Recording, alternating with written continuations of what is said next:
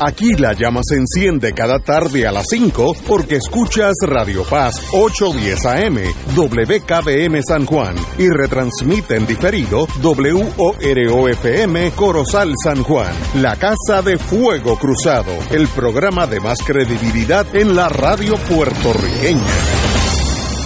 Esta emisora y sus anunciantes no se solidarizan necesariamente con las expresiones que escucharán en el siguiente programa. Son las 5 de la tarde, hora de escuchar Fuego Cruzado, el programa de más credibilidad en la radio puertorriqueña, en las voces de Ignacio Rivera y sus panelistas invitados con su discusión política dinámica e incisiva de los acontecimientos más importantes del momento. Fuego Cruzado comienza ahora. Amigos y amigas de Fuego Cruzado. Estamos esperando la llamada del doctor Cabanilla, así que ya tengo varias preguntas que me han enviado ustedes. Pero aquí estamos empezando la vida, como siempre. Un privilegio estar aquí. El compañero Fernando Martín, muy buenas tardes. Saludos, buenas tardes a todos. El doctor Cabanilla, extraordinario tenerlo aquí. Bueno, hablemos de algo de que en el gobierno federal existe desde mis tiempos, que era con Jorge Washington, la aquella batalla de Bull Run. Ya para entonces había un sistema de GS, Government Service, y todas las agencias del gobierno, siempre hay excepciones, las Fuerzas Armadas, los servicios de inteligencia, el FBI, pero casi todas las, casi no, todas las otras agencias tienen el mismo sistema salarial. GS1, GS2, GS3, eh, yo llegué a 16 en aquellos años, eh, pero lo que sea. Puerto Rico se está tratando de hacer lo mismo, yo creo que es una buena idea, eh, que se comienza el GS1, estoy hablando, eh, parafraseando en inglés, eh, es eh, 19.800 dólares y cada año uno va subiendo hasta que brinca al GS2.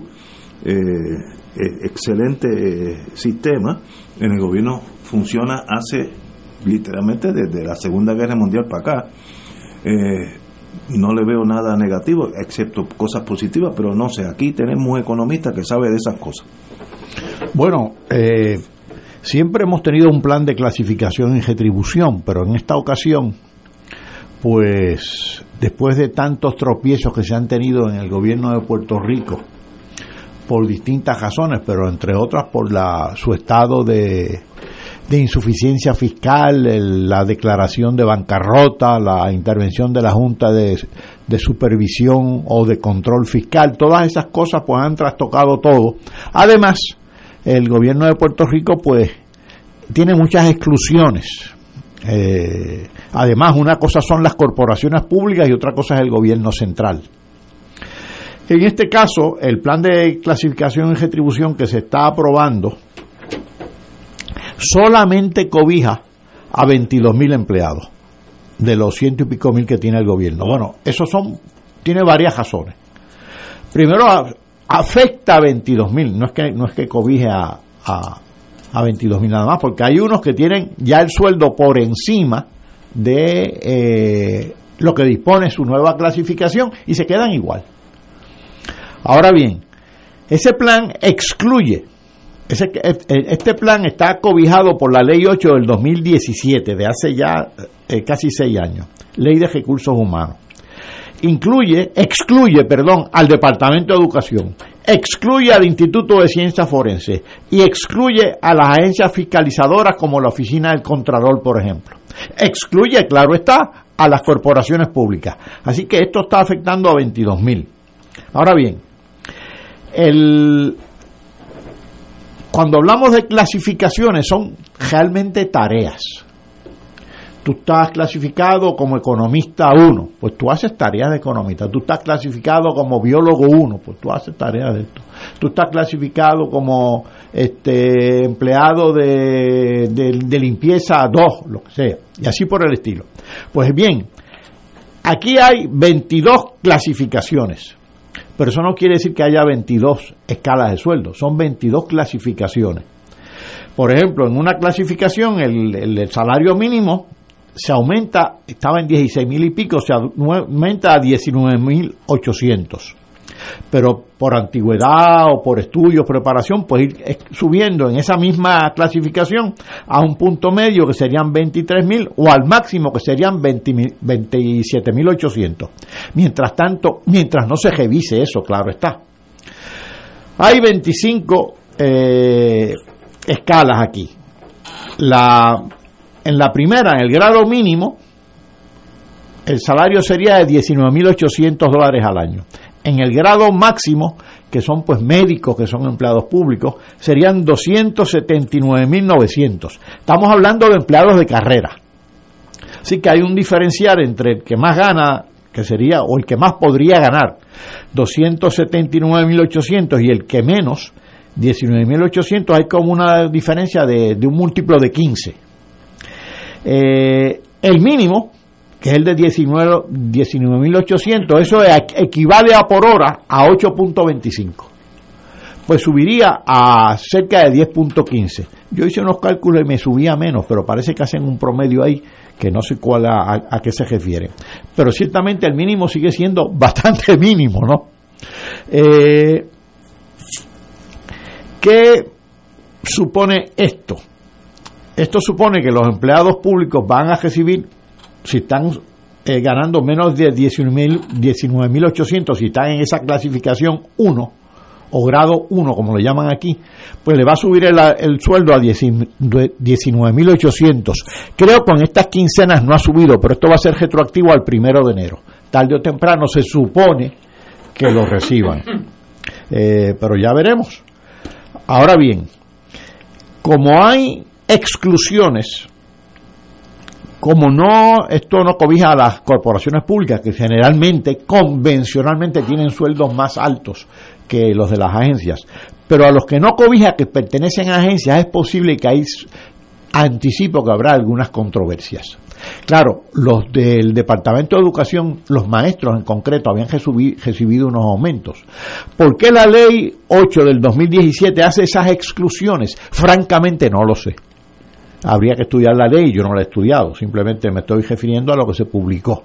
De hecho, el, el plan, el plan de clasificación y retribución plenamente, yo no lo he visto porque no, se ha, no ha sido publicado, aunque anticiparon que lo iban a publicar.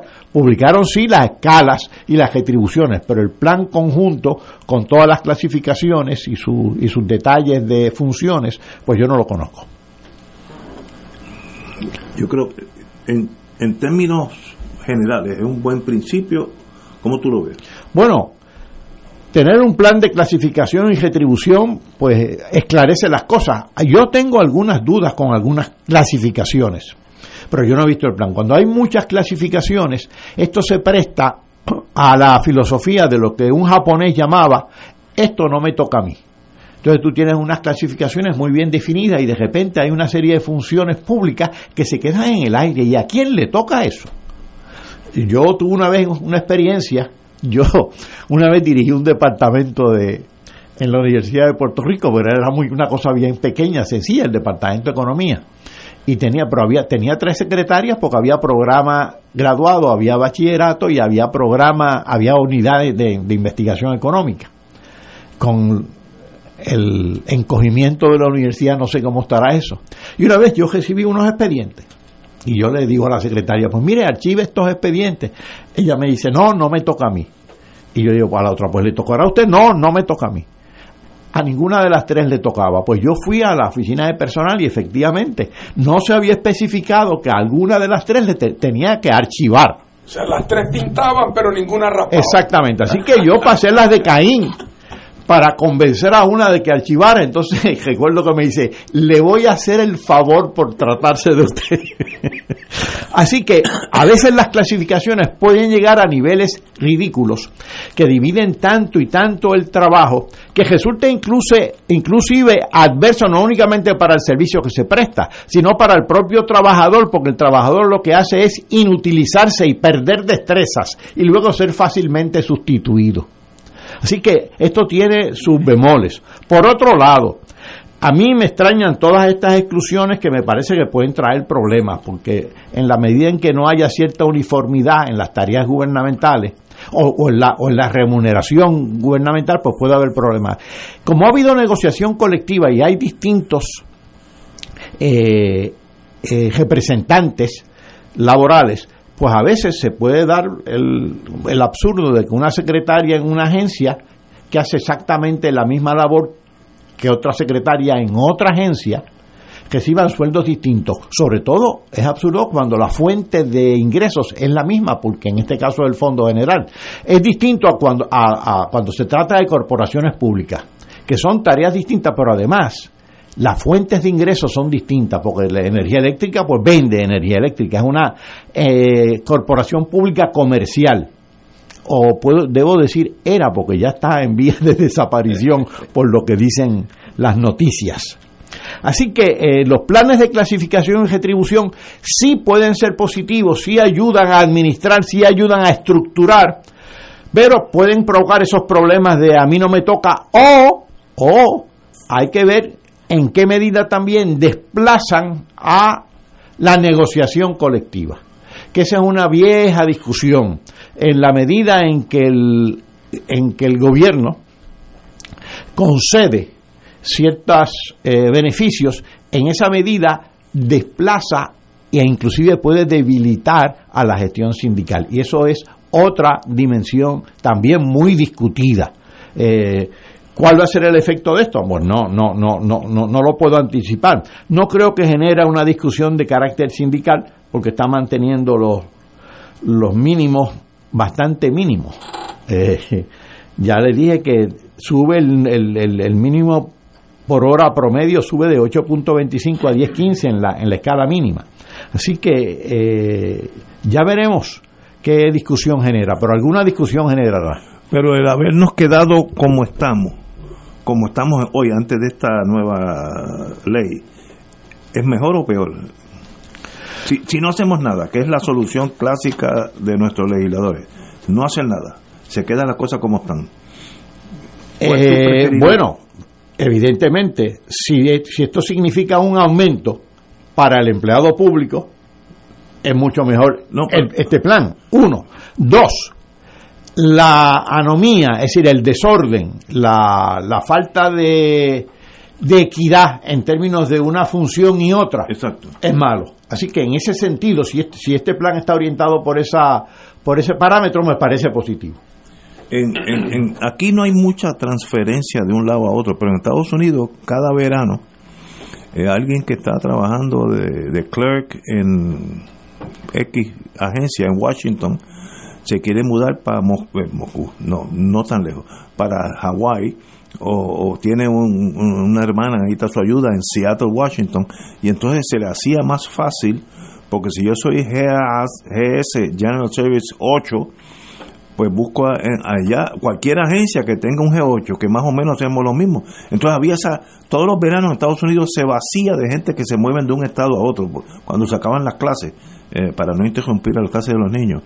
Y eso facilita eso porque no hay que empezar en cero si no hay sistema de, retribución, pues yo no sé cuánto debo pagarte a ti, aunque sea la misma secretaria. Eso yo lo veo positivo. Si se administra bien, mejor. Lo es, si, hace mal, fatal, pero, pero... Lo es porque la falta de uniformidad no únicamente resulta confusa, sino que también se puede traducir en injusticia. Eh, y esto esclarece la remuneración de lo que es una secretaria 1 o de lo que es una secretaria 2 o un administrador 1, lo que sea. Un ingeniero lo que sea. 8 este, y además eh, esclarece también el reclutamiento. está la, Exacto. La, la pauta está dictada. Compañero Martín. Bueno, yo no tengo mucho que añadir a lo que ustedes han señalado, salvo naturalmente hacer el comentario de que cualquier sistema de clasificación y de retribución depende de dos cosas, de que las clasificaciones estén bien diseñadas para que no pase lo que señala Paco, que hay tres que raspan pero no hay ninguno que pinta y por lo tanto no hay a quien mandar a, a raspar la, la reja antes de pintar, tienen que estar bien descritos y de forma razonable eh, y a la misma vez entonces es la parte de clasificación y la parte de retribución también entonces pues tiene que ser eh, adecuada, razonable eh, y tiene que haber algún método para la gente pasar de, un, de una etapa a otra, que sea un, un método libre de arbitrariedades. Porque el que, el que es GS3 quiere ser GS4 Seguro. Ah, así es que tiene que haber un método que esté más allá de. Pero lo que yo sí me gustaría decir, y, no digo más, es que esto no es una bala de plata, esto no es una bala mágica. esto lo que pasa, esto introduce un elemento de racionalidad y uniformidad mínima que debería ayudar a administrar un sistema complejo de personal. Por otro lado, no nos olvidemos, sin embargo, de que el problema gerencial sigue siendo el mismo. El secreto de tener un mejor servicio público depende, y no quiero sonar como que sobresimplifico, a lo, es como el que, ¿cómo podemos tener una mejor policía? Bueno, número uno, tienes que reclutarlos con mucho cuidado. Número dos, tienes que entrenarlos con mucho cuidado. Y número tres, luego tienes que supervisarlos con mucho cuidado. Si tú reclutas bien, entrenas bien y supervisas bien, vas a tener un buen sistema policiaco. Eh, si tú reclutas con criterios que no son los criterios de, de calidad y capacidad, o no tienes recursos para poder hacer ese tipo de reclutamiento. Eh, y si tú no entrenas o el entrenamiento que da es un entrenamiento chapucero mínimo que no está al día y que por lo tanto la gente no tiene las destrezas desarrolladas que la posición requiere, pues de poco te sirve. Y por último, si no tienes un esquema de supervisión, que asegure que los funcionarios estén dando el máximo y que hay premios si lo hacen bien y que hay penalidades si lo hacen mal. Eh, y si no tienes un esquema que logre aprovechar verdad ya los otros elementos de la gestión pública la creatividad de los empleados motivarlos. Y eso va más allá del sistema de clasificación y retribución eh, pero otra vez, me parece como paso mínimo indispensable. Yo creo que ayuda porque lo que hemos tenido ahí es un cúmulo de excepciones, reglas especiales que realmente ya ah, ah, bueno. muchas de ellas esconden el favoritismo eso te iba a decir eso te iba a decir Fernando que a la luz de lo que tú dices este plan de clasificación en retribución ni ningún plan de clasificación en retribución equivale a un sistema de mérito y lo que ha estado debilitado en Puerto Rico por la politización, por la politiquería, por el batatel, el batateo, es el sistema de mérito. No tenemos un buen sistema de mérito. Es más, no tenemos un sistema de mérito en el gobierno de Puerto Rico. El otro día estaba lloviendo, porque, porque, me llega el canal español, si no tampoco lo veo. Eh, se abrieron no sé cuántas posiciones en el, eh, en, el, en, el, en el sistema de registro de la propiedad y se abrieron que creo que 120 posiciones en toda España. 3.000 abogados tomaron exámenes, exámenes que empezaron a las 8 de la mañana hasta las 6 de la tarde, en unos grandes, o sea, y eso no es porque tú eres el primo de Perencejo.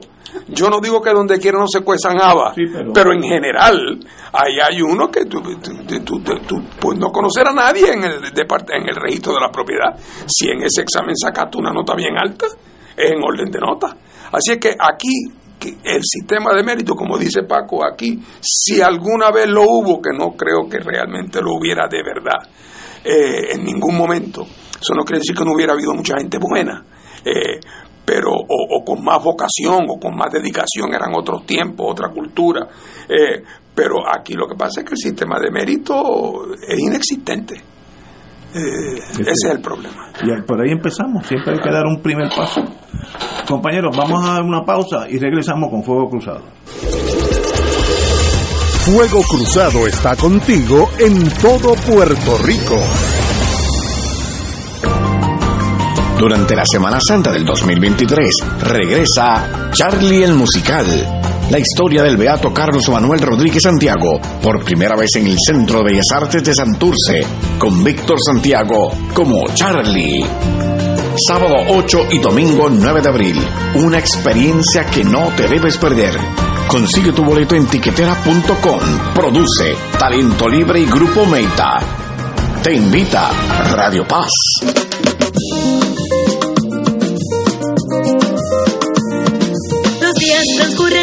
Siempre conmigo. Si llueve, si truena o si sale el sol, tú siempre me das tu buena energía. Eres música, risa, la voz que pone a pensar. Así es la radio de mi país,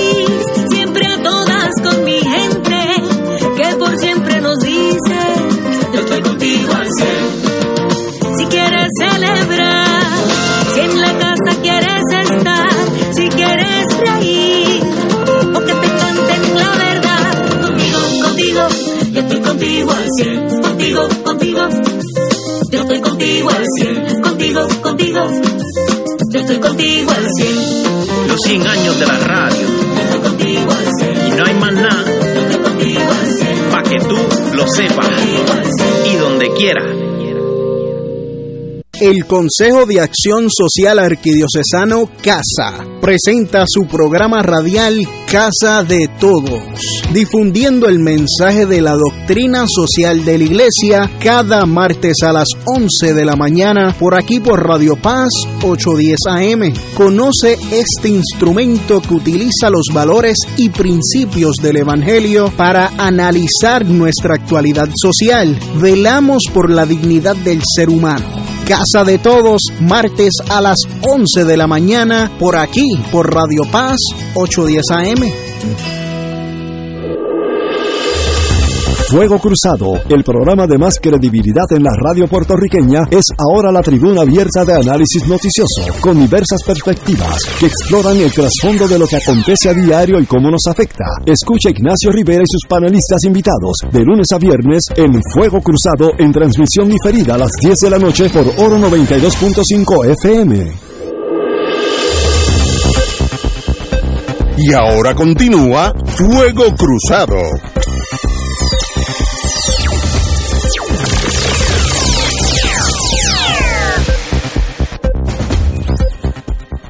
Obviamente tenemos que tocar un tema que es atirantado, vamos, a- ponerlo así, y es el puente atirantado que sigue dando candela, naranjito, ahora lo van a cerrar, eh, va a estar cerrado por un tiempo, obviamente ha sido un desastre desde punto de ingeniería, 31 millones que yo creo que básicamente sale más barato tumbarlo y hacer uno nuevo, eh, hacer uno nuevo no atirantado, the old fashioned way, con cemento y varilla, yo creo que duran más, pero ya eso es historia, pero lo extraño en este caso es el silencio de todas las diferentes esquinas de la reacción pública, servidores públicos de varias, varias partidos, eh, varios alcaldías, etcétera. Hay un silencio que nadie sabe nada y nadie apunta a nada.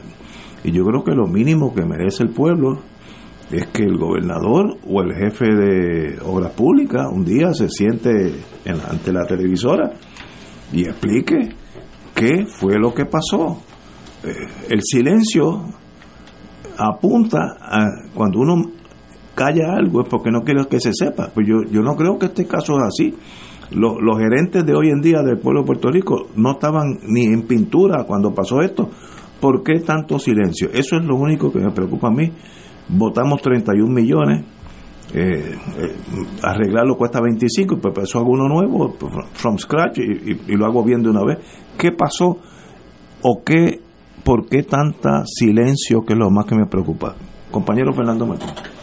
Bueno, siguiendo esa misma línea tuya, eh, francamente uno, eh, cuando, cuando la gente está en la vida pública, eh, es decir, yo no me refiero ahora a las vidas privadas de las personas. Eh, nadie le tiene que dar explicaciones a nadie sobre su vida privada.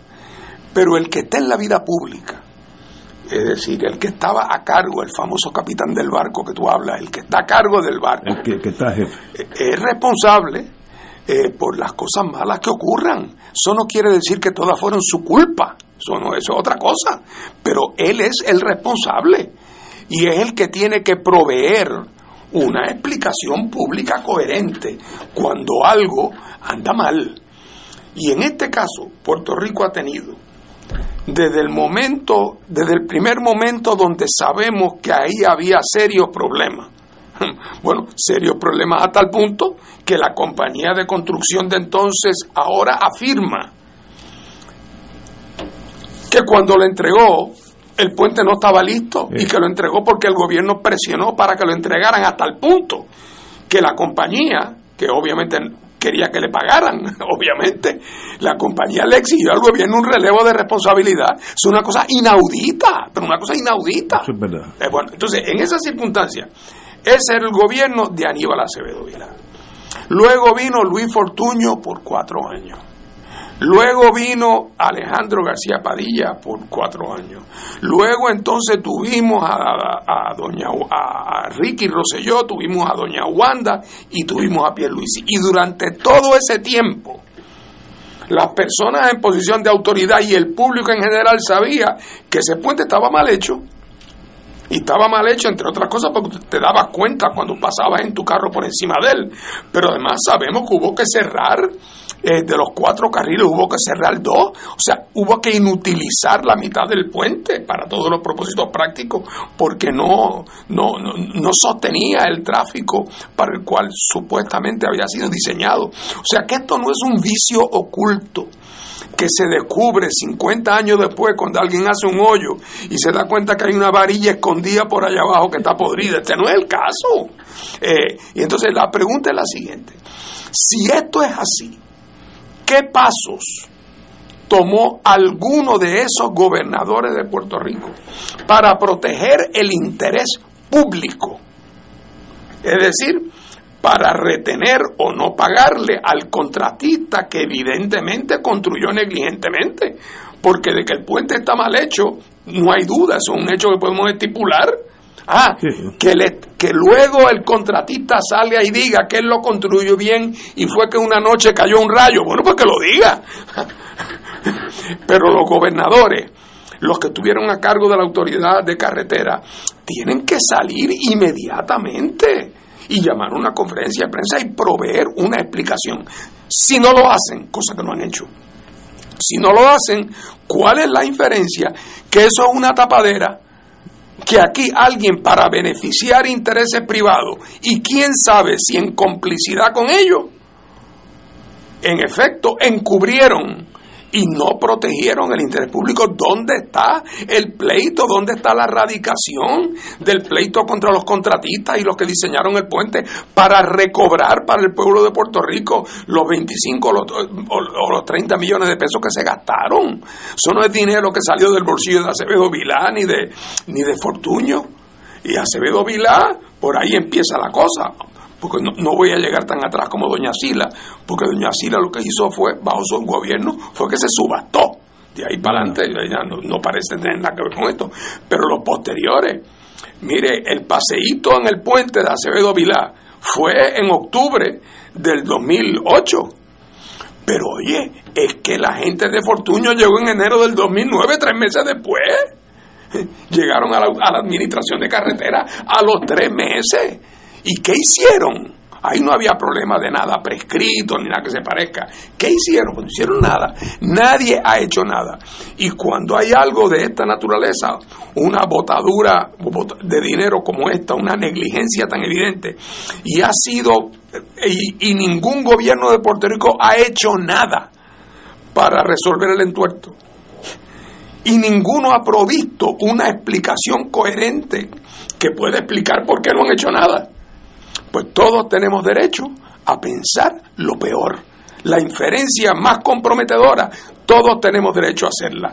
El que no quiera que la hagan, que se levante y explique y en cuyo caso lo escuchamos y ya pues pasaremos juicio sobre si la explicación nos persuade o no nos persuade. Ahora hay 20 investigaciones caminando y así debe ser. Espero que no se, eh, no se enreden unas con las otras eh, y habrá abogados que hagan fiesta, pero la realidad del caso es que aquí estamos ante una situación totalmente inaudita y a mi juicio, bueno, no voy a decir sin precedentes porque ahí a, a dos millas de ahí están los 20 millones del famoso, la famosa cancha bajo techo de Naranjito, que allí están en ruina eh, todavía y nunca se llegaron a usar ni para un jueguito de, de, de, de, Little Guy. Así es que eh, eh, esto es una situación verdaderamente escandalosa y es casi un niño símbolo. Es un niño ¿Verdad? símbolo, Es- esto ¿verdad? es lo más importante. Eh, mira, esto por un lado, el zoológico de Mayagüez, eh, por el otro, o sea, un, es, ese es el legado, el legado de todos estos gobiernos ha sido, ha sido ese. Y ahí está frente a los ojos de todos nosotros y ellos escondidos. Compañero, doctor, Ya el periódico El Nuevo Día lleva varias semanas sí. y varios reportajes que fueron los que sobre este, exactamente este chisme. pues evidentemente para el periódico El Nuevo Día eh, este puente atirantado es como dice Fernando un niño símbolo un caso emblemático de cómo se han estado haciendo las cosas en Puerto Rico y cómo es la relación entre el gobierno y la empresa privada en Puerto Rico que es una relación torcida es una relación donde priman muchas cosas, no sabemos cuál ha sido la dominante en el caso del puente atirantado, pero a la luz de los resultados, algo de esto hay, por ejemplo. Cacería de gentas. ¿Qué es cacería de gentas? Que tú haces un trabajo y cobras más de la cuenta, para decirlo en, en términos bien sencillos.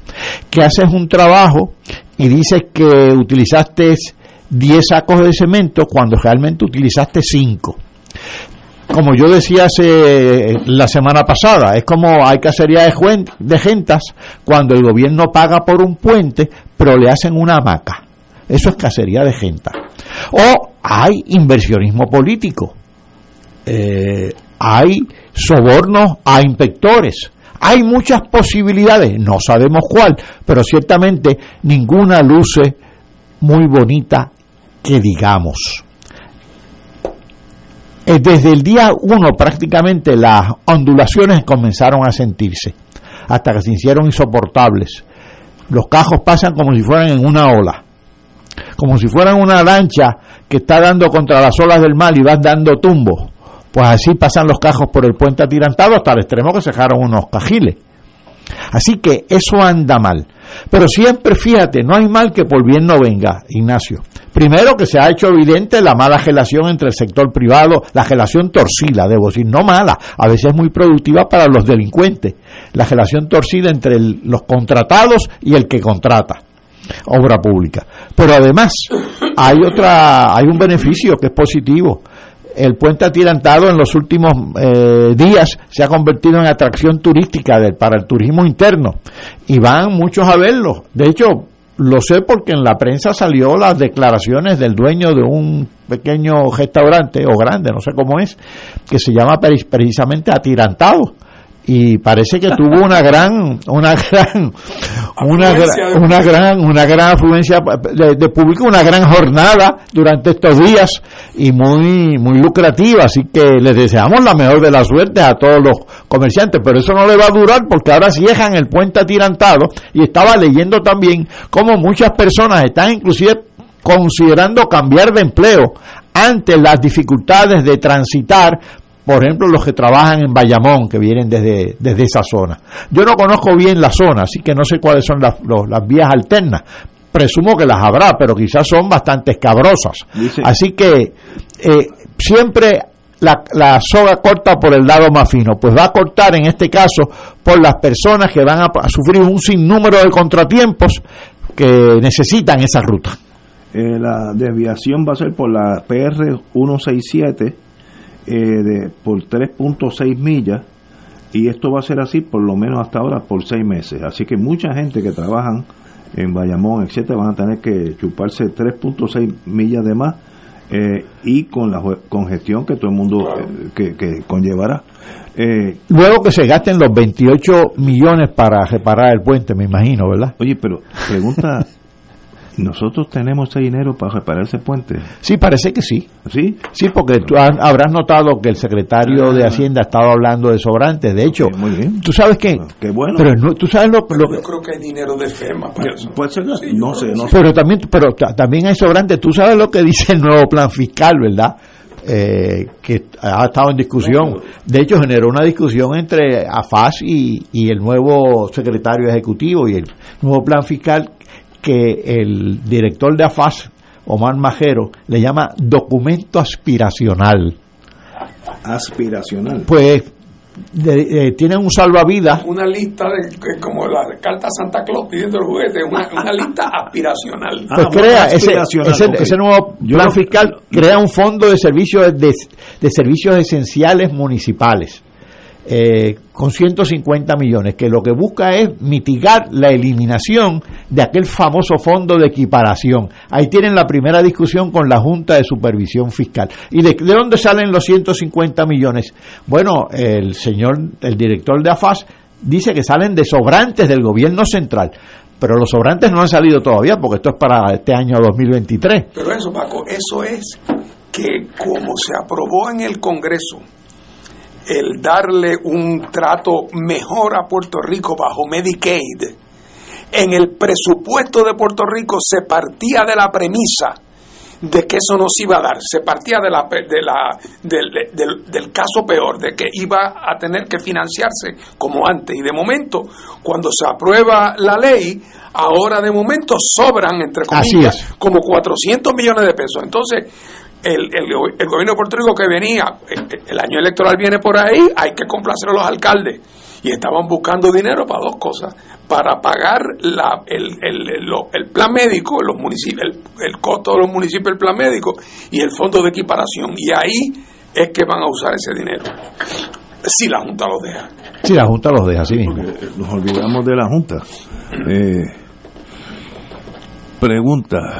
eh, esto, bueno, yo dividiría las investigaciones. Ya yo vi que nombraron, o, el gobernador nombró a la ombudsman para, no, a la contralora, que muy capaz que es, para que investigue. El secretario de Justicia tam- también está investigando, como es su deber. Pero este, este esta investigación tiene dos ramas los delitos de encubrimiento, de fraude, de kickbacks, eso es estrictamente el Departamento de Justicia. Porque tiene la maquinaria y los investigadores, gente que yo los conozco, algunos muy capacitados para investigar. Pero la cuestión técnica requiere un task force de técnicos. Eso no se encuentran en la procuradora, ¿cómo se del La Contraloría. la Contraloría ni, ni en justicia. El gobernador tendría que nombrar que tal vez el colegio de ingenieros tiene gente más allá de toda duda.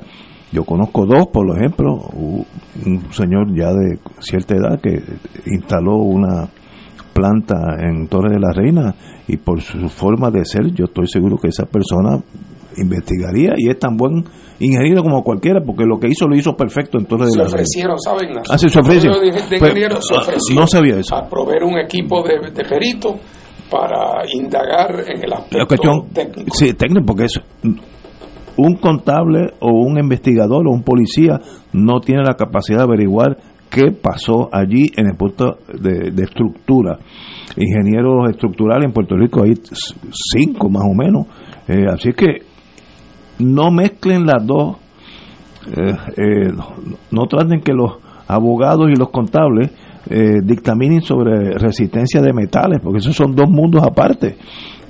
Y me da la impresión que aquí no va a pasar gran cosa down the range, porque el silencio es tan abrumador que va a ser difícil romper a menos que tú, consigas un smoking gun, algo que abra la puerta a todo el mundo y todo, todo el mundo se asuste y piensen que si no declaro yo me voy a ser uno de los acusados. Lo veo improbable, así que esto estaremos aquí hablando de esto un año hasta que venga otra crisis y hablaremos de otra crisis y, y se quedará el puente mal, un, mal hecho. un poco más de un año porque las elecciones son en noviembre del Ah, bueno, 24. hay que hacer algo. Hasta noviembre Ok. se va a hablar de esto. Ok, pues, menos, el tie- menos tiempo de lo que yo pensaba. Vamos a una pausa y regresamos con Fuego Cruzado. Fuego Cruzado está contigo en todo Puerto Rico. Durante la Semana Santa del 2023 regresa Charlie el Musical, la historia del beato Carlos Manuel Rodríguez Santiago, por primera vez en el Centro de Bellas Artes de Santurce, con Víctor Santiago como Charlie. sábado 8 y domingo 9 de abril. Una experiencia que no te debes perder. Consigue tu boleto en tiquetera.com. Produce Talento Libre y Grupo Meita. Te invita Radio Oro. AESA, la pequeña gigante, te invita a sintonizar su espacio radial AESA Informa. Todos los jueves a las 4 de la tarde se estará ofreciendo información relevante a los pensionados y jubilados de Puerto Rico. Te esperamos a esa imparable, auspiciado por MMM Alianza.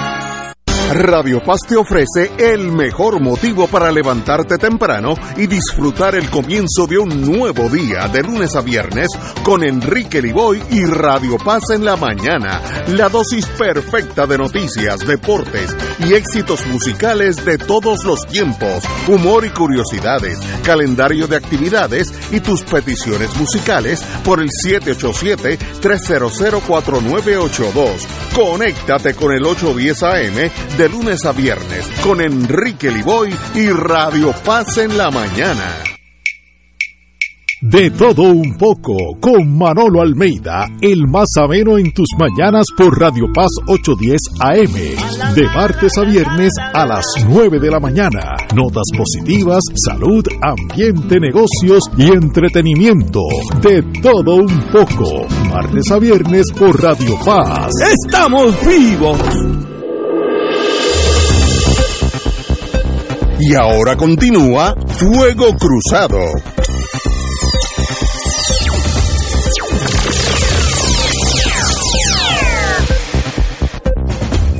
Amiga, amiga, como dije anteriormente, eh, se requieren maestras bilingües, que aquí todo el mundo cualifica, casi todo el mundo, eh, para eh, el Charles County, en Maryland, eh, los sueldos empiezan en 54.500 hasta 96.900, dependiendo de su experiencia. Va a haber una... una... O sea, hay plan de clasificación y tratamiento. Sí, ya está. Y, Allí- y hay 2.500 para moverla a usted a, usted eh, a, a Maryland. Conozco esa área muy bien. Mi hija es maestra en ese county y le ha ido la vida muy bien. Así que aquellos que le interesen, vamos a hacerlo diferente. Llamen a esta estación, a Dolma, D-O-L-M-A, al 349-80. 349-80 de 10 a 3 de la tarde más o menos, son horas factibles. Y ella tiene ya toda la información en sus manos, el brochure que mandan, donde, cómo comunicarse, etcétera, etcétera. Así que aquellos maestros que quieren correrse un chancecito una aventura más en su vida, eh, con llamar a Dolma a- al 349-80, eh, podría cambiar su vida. Yo conozco un muchacho muy capacitado que le gustaría ser maestro, tiene una maestría en educación y trabaja de, clerk en, en el PX de Fort Buchanan. Eso, ese es el tipo de persona que puede, si le interesa, pues hacerse una aventurita y empezar a ser maestro, porque eso fue lo que estudió. Eh, así es que Estados Unidos está buscando, de aquí han habido ya varios que se han ido, eh, a Luisiana hace como cinco años pidió también, y sé que dos, dos personas eh, ya están enseñando allá en el estado de Luisiana, así que es posible eso. No es una traición a la patria, no es esta cosa, es sencillamente su vida la que está por el medio. Bueno, hay un tema que a mí me incomoda tanto, los que me conocen, saben que yo tengo un flanco débil, o un flanco bonito en torno a los animales. Yo tengo aquí adoptado, empecé con tres gatitos, ya van como, como por siete. Porque unos hablan con los otros, se llaman por teléfono, por celular. Y yo todas las tardes cuando llego aquí le doy comida a ellos. Pero eso es un ser humano haciendo lo posible, que es muy poco. Vamos a hablar del zoológico. Lo más trágico que puede pasar es que lo que ya salió afuera quede en la nada. Y entonces los políticos digan, vamos a entretener a estos bobos del pueblo de Puerto Rico, vamos a decir que vamos a hacer esto y vamos a hacer una, un plan alterno, de esas cosas, y le ponen un nombre, le poner Budweiser si quieren, eh, y que no pase nada. Yo no puedo ver cómo un ser humano se puede sentir cómodo durmiendo cuando un león lo tienen en un espacio más chiquito que esta oficina por 15 años. Eso es un crimen a la humanidad, a la cristianidad, a aquellos que son cristianos, o al- o al buen vivir, no sé cómo cualificarlo. Y a nadie de las que pueden hacer las cosas, a nadie le interesa esto. Y me da la impresión que están tirando una bombita de tiempo. Vamos a enderezar los dulcecitos pa- en lo que pasan las elecciones. Y si pasan las elecciones yo gané, pues allá ustedes, se quedan los animales ahí. Es una tragedia y critico a los veterinarios que algunos trabajan allí part-time, que por el sueldo que le están pagando no dicen nada, pero yo sé uno, un veterinario que, que es mi amigo, que las condiciones de- son deplorables, inhumanas para un animal, si eso, si eso se puede decir. No podemos ser un país ni de tercera clase si permitimos eso. Mire, si no se puede costear el, el gasto de esto, que puede ser la solución, eh, varios zoológicos, aquí vino una, una, señora, una muy joven de paso, que está bien envuelta en eso, y ella, ella tiene pedidos de los zoológicos más grandes en Estados Unidos. Humanidad, lo básico para el ser humano es tener ese corazón bonito y no mirar para el otro lado. Me da la impresión que los políticos van a mirar para el otro lado y esto es eh, sencillamente una tragedia para mí, no sé cómo para ustedes. Compañero Fernando Martín. Pero mira, yo no soy amigo, yo, no soy fanático de los zoológicos, por lo que tú dices. Claro, hay zoológicos y zoológicos, es verdad, no, no faltaba más. Y ha habido en eso avances tremendo en, en- en- desde que yo era un niño, que los zoológicos eran un poco como tú los describes. Eran unas jaulitas pequeñas y era para que, para que la gente viera y se asomara y viera al pobre león allí. Bueno, pues ya ese en los grandes zoológicos del mundo ese no es el caso. Ahora están en condiciones, pero claro, nunca serán como son las condiciones en la naturaleza. Eh, y hoy día hay el, el- el gran valor que se le veía a los zoológicos, era que era gente que en su vida nunca iban a ver animales exóticos, porque donde vivían no los había. Y era una manera de verlos, de educarse sobre el mundo. Algunos eh, zoológicos grandes en Estados Unidos y en Europa eh, llegaron a tener grandes programas educativos. Pero ya hoy que uno prende la televisión y, y se cansa ya de ver jirafas y eh, porque una detrás de la otra y aunque son una especie en vía de extinción, hoy no hay falta de acceso de la gente de poder enterarse sobre la naturaleza que, que a mi juicio no requieren tener en cada ciudad un zoológico. Además de eso, pienso que eso, el tener un zoológico como Dios manda, debe ser una cosa muy cara. Eh, y que es posible que no todas las ciudades del mundo se pueden dar el lujo de hacer una inversión de esa naturaleza. Eh, además aquí ya tenemos un zoológico en Puerta de Tierra. Eh, no, sí, peligroso. sí. Bueno, no, pero fuera de broma. Yo, francamente, yo, yo no tengo la más mínima idea de qué es lo que se requiere en términos eh, económicos para tener un, un zoológico eh, que esté en las condiciones que debe estar, que cumpla una función pública que vaya más allá de satisfacer cierta curiosidad eh, y que estuviera debidamente engranado con un programa más amplio educativo sobre la naturaleza. Y aquí lo que sí creo que podemos decir es que el consenso general es que ese intento de hacer un zoológico en Mayagüez, que lleva tantos años, ha sido una historia como de un fracaso detrás de otra. Se anuncia una iniciativa y luego nos enteramos con el tiempo que no funcionó, se anuncia otra iniciativa, o hay una pelea entre el recinto y el alcalde y el departamento que parece que no tiene solución. Eh, pero francamente creo que eh, antes de tomar un paso impensado adicional a los que se han tomado en el pasado, creo que es momento de evaluar si nosotros, número uno, eh, eh, tenemos los recursos para un, para un zoológico como Dios manda, eh, y si no lo tenemos, no debemos emprender esa aventura. Estoy de acuerdo totalmente contigo. Compañero. Bueno, con, con relación al puente atirantado decíamos que es un hecho que está mal construido. independientemente de las causas, porque no está funcionando y lo, y lo van a tener que cejar. Pues con relación al zoológico podemos concluir, aunque por distintas razones, lo mismo. No está funcionando. Funciona mal, ha estado funcionando mal por años. Y tú puedes plantearte planes. Los planes pueden sonar muy bonitos. Es como a veces la legislación. La legislación puede ser muy bonita, sobre todo las, las exposiciones de motivos. Pero ¿dónde está la acción efectiva? Si la- la administración pública es legislación en acción, en buena acción. Y aquí no ha habido acción efectiva. Y creo que también las prioridades están trastocadas.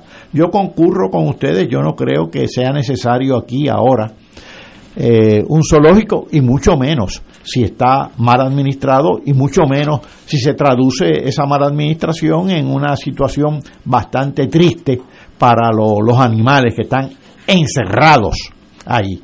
Eh, como dice un viejo dicho, las aulas se puede ser hasta de oro, pero no deja de ser una prisión. Y en este caso ni de oro es. Así que eh, eso tiene que ser superado. Y Ignacio, ¿tienes un segundo? Porque fíjate, es que acabo de decir que la, la administración es legislación en acción y acabo de leer aquí que la ley 17 del 2019 que se relacionaba con la, la energía renovable tenía unas metas que debemos repasar. sí, verdad, sí. tenemos que repasar. Dame las malas noticias. Mira, para el 2022, que es el año que terminó hace unos días, la meta era llegar al, a la cifra de un 20% de energía renovable. ¿Sabes cuánto es? Menos de un 7% en la actualidad. Y, si no existiera Casa Pueblo, probablemente estaríamos casi en cero, por cierto. Para el 2025, estamos en el 2023, faltan dos años y pico, ponle tres. 40%. ¿Quién cree que a la luz de este expediente vamos a llegar? Para el 2040, 60% y para el 2050, 100%. Ojalá yo me equivoque, pero por, por tú consignar eso en una ley, como se hizo en el 2019, hace ya, eh, hace ya casi cuatro años, por tú consignarlo en una, en, en una ley, no lo conviertes en un proyecto realizable, se necesita acción y aquí no ha habido ninguna. Oye, Paco, por cierto, en el área del de la legislación sobre el tema del reciclaje de la basura, que también había una, unos objetivos bien ambiciosos de X por ciento para tal fecha y X por ciento que iba a ser reciclada la basura. Hemos dado para atrás. Así es. Eh, ahora reciclamos menos que hace 10 años. Eso es así. Y por cierto, doy el dato porque sé que, que les va a interesar. Escuché en un programa el domingo, el, el programa este que modera Farid Zakaria, Sí. Ajá. que es un intelectual norteamericano muy respetado, excelente, muy excelente. capaz. Eh, eh, y Farid Zakaria entrevista en Davos, en Suiza, donde hay esta reunión de dirigentes políticos y empresariales internacionales, entrevista al primer ministro de Grecia, de apellido Misotakis. Eh, como el país recuerda, a cuando nosotros caímos en la quiebra, estaba quebrado junto a nosotros Grecia.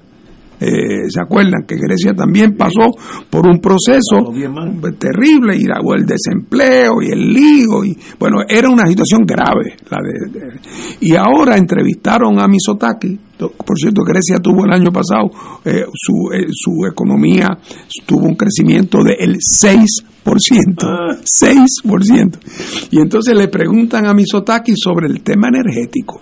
Y oigan lo siguiente yo por poco me caigo de la silla me dice o dice Misotaki que en Grecia el- la generación de electricidad de fuentes renovables ya está en el 50%, pero, pero, que en un día soleado, dice, como es este ahora, mientras usted me está entrevistando, que en Grecia es un día donde hay mucho viento y mucho sol, hoy estamos generando el 100%. Estamos hablando de Grecia, una de las economías más atrasadas de la Unión Europea, y no solamente atrasada, sino hasta el otro día en quiebra. Eh, y ahora anda ya anda por 50% de renovable y en días claros y de buen viento en 100%. Es que aquí ya te digo, eh, el puente atirantado es el niño símbolo. O sea, la, la historia de dejadez y negligencia gubernamental en Puerto Rico es de tal naturaleza que uno se queda patidifuso.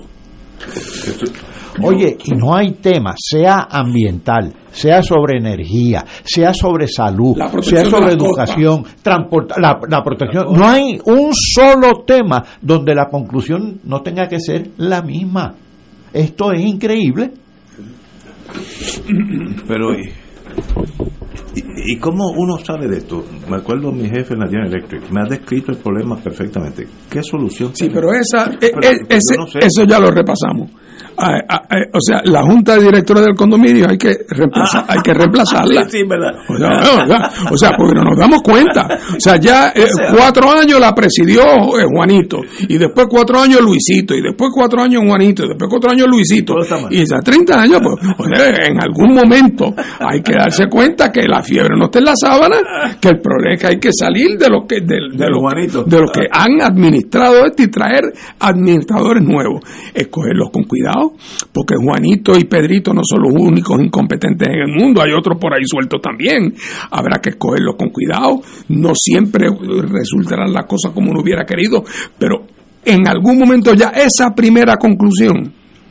O sea, cuando, cuando tú has llevado el carro tuyo al mecánico ocho veces, y las ocho veces a las 24 horas de llevarlo y que te lo arreglaran ha vuelto el problema a repetirse.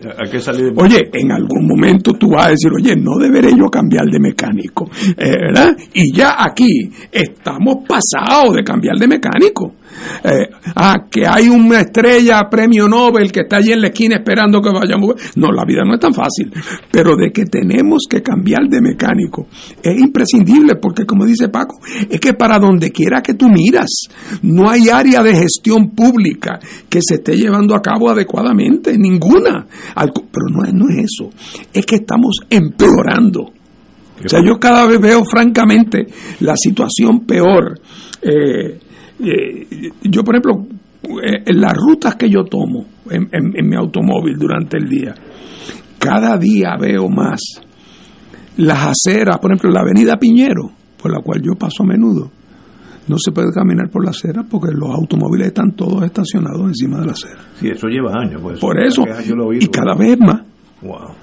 Pues, entonces, como que ya, como que nos acostumbramos, las aceras no existen y los peatones no existen y no importa. Y eso se asume. A nadie se le ocurre decir, oye, la policía debía hacer algo, o el municipio debía hacer algo, o el departamento de transportación. Ya la gente hasta asume que, la, que eso es así, que las aceras son para estacionar los automóviles. Eh, o sea que el nivel de exigencia, ya lo que, lo que le hemos tolerado a los mecánicos incompetentes, ya entonces después ya no ponemos ni quejarnos. Eh, Y, y esa ola de rebeldía social está creciendo.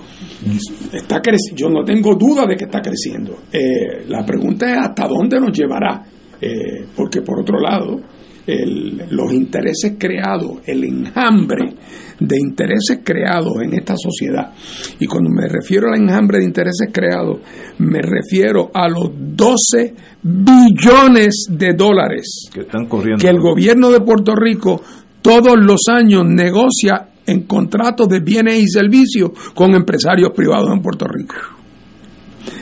Eso crea una red de dependencia. intereses que, oye, les va la vida y les va su vida millonaria y le va todo y eso incluye bufetes, empresas, ingenieros, compañías, distribuidoras, todo el aparato económico del país, los lo que se llama con toda razón los grandes intereses y sus intereses aliados. Eh, esa es la gente que cada vez que uno trae este problema dice, no, el problema no es la junta de directores, el problema es que quizás debe ser, debe ser Jennifer en vez de, eh, debe ser Jennifer en vez de Pierluisi, o el popular dice, no, debe ser Tatito en vez de José Luis Dalmao. O sea, eh, buscando tratar de personalizar la cosa a un nivel cuando sabemos que estamos hablando de gente que son eh, lo mismo, con distinto collar. O sea, no hay actitudes distintas hacia estos problemas en esos partidos. Esos partidos ya son prisioneros hace tiempo de esa madeja de intereses que los domina a los dos.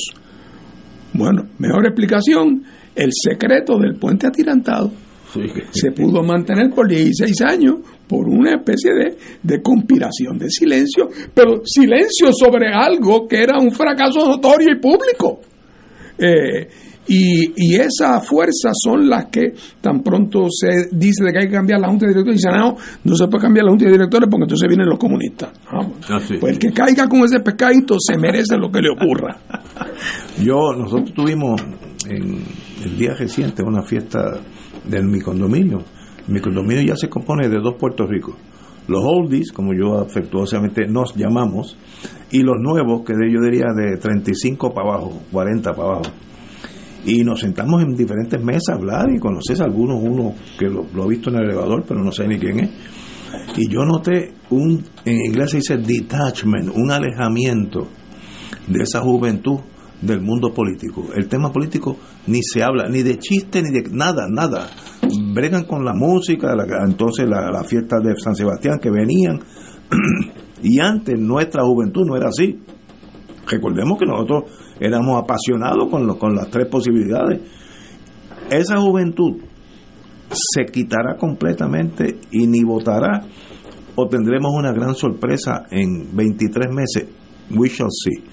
Pero obviamente esta juventud no es la misma nuestra, es totalmente sin pasión ninguna sobre el mundo político.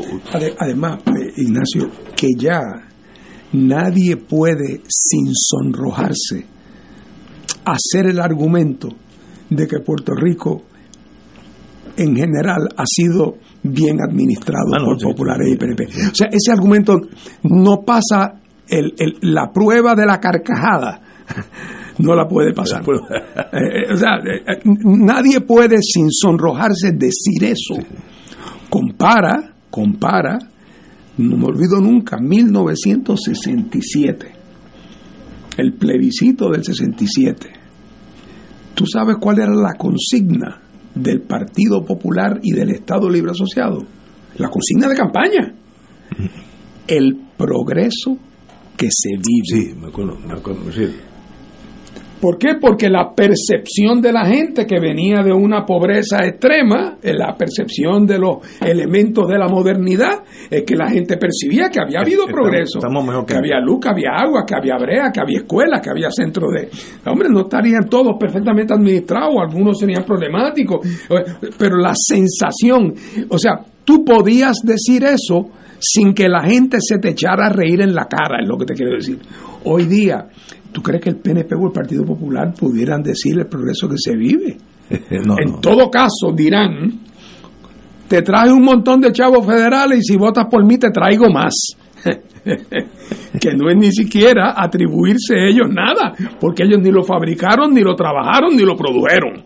Eh, se beneficiaron de una ola liberal en el Partido Demócrata Americano que llegó a la conclusión de que ya era tiempo de que a los ciudadanos más pobres de los Estados Unidos se les tratara igual que se trata a los pobres en todo Estados Unidos, que es de lo que se trata la famosa paridad.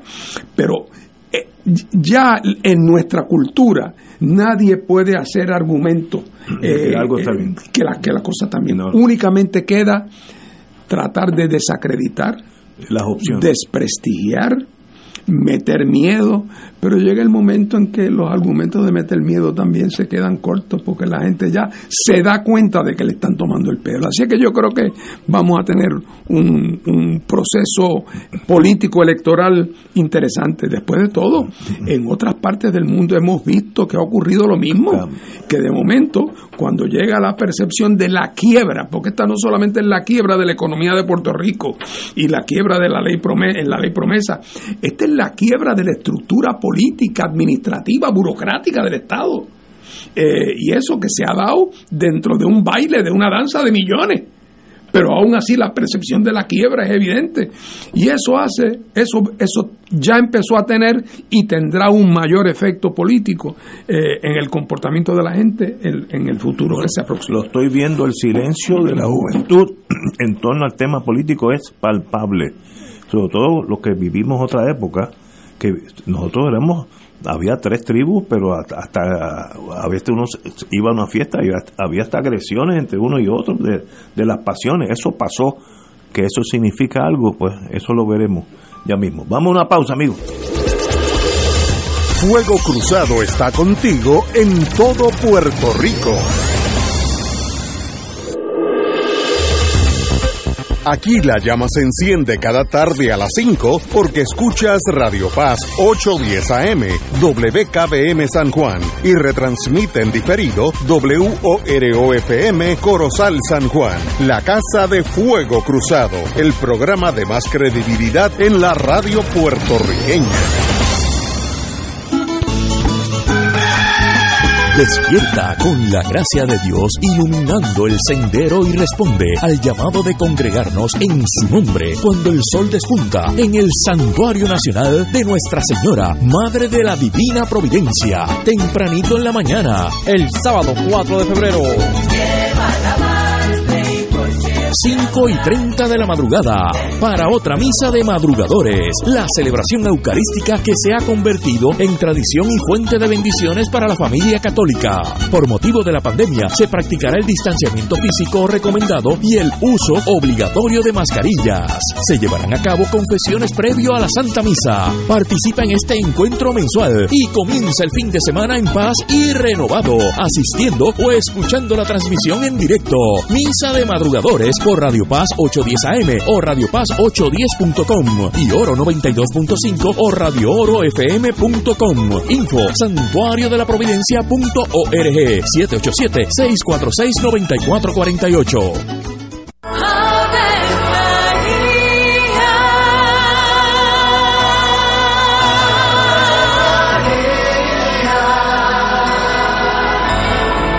El ángel del Señor anunció a María. Y ella concibió por obra del Espíritu Santo. Dios te salve María, llena eres de gracia, el Señor es contigo.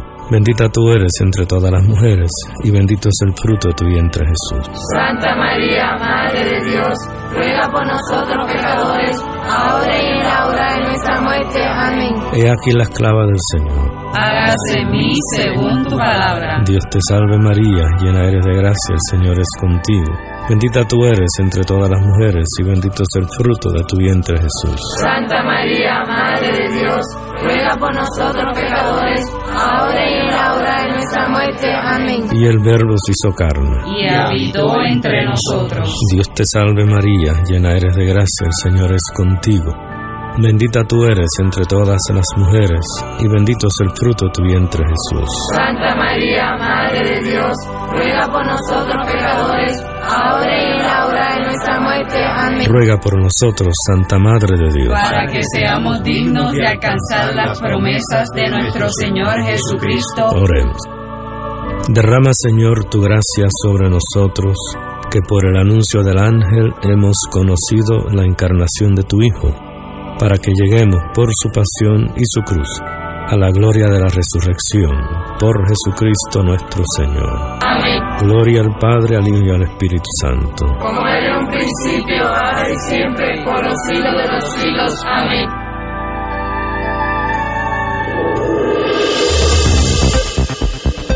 Y ahora continúa Fuego Cruzado.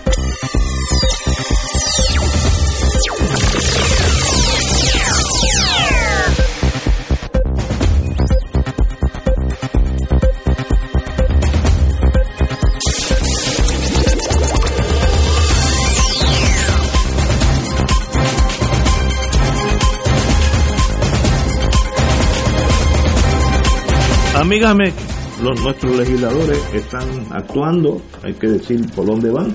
Hoy hay en la página 10 del Nuevo Día, hay una prioridad, el tema contributivo. Las medidas que se proponen presentar eh, eliminaría el IBU de los alimentos procesados y el impuesto al inventario. Yo espero que tengan la suerte de hacerlo. Eh, el impuesto al inventario es una locura porque fuerza a todas las personas que distribuyen bienes a no tener nada en Puerto Rico.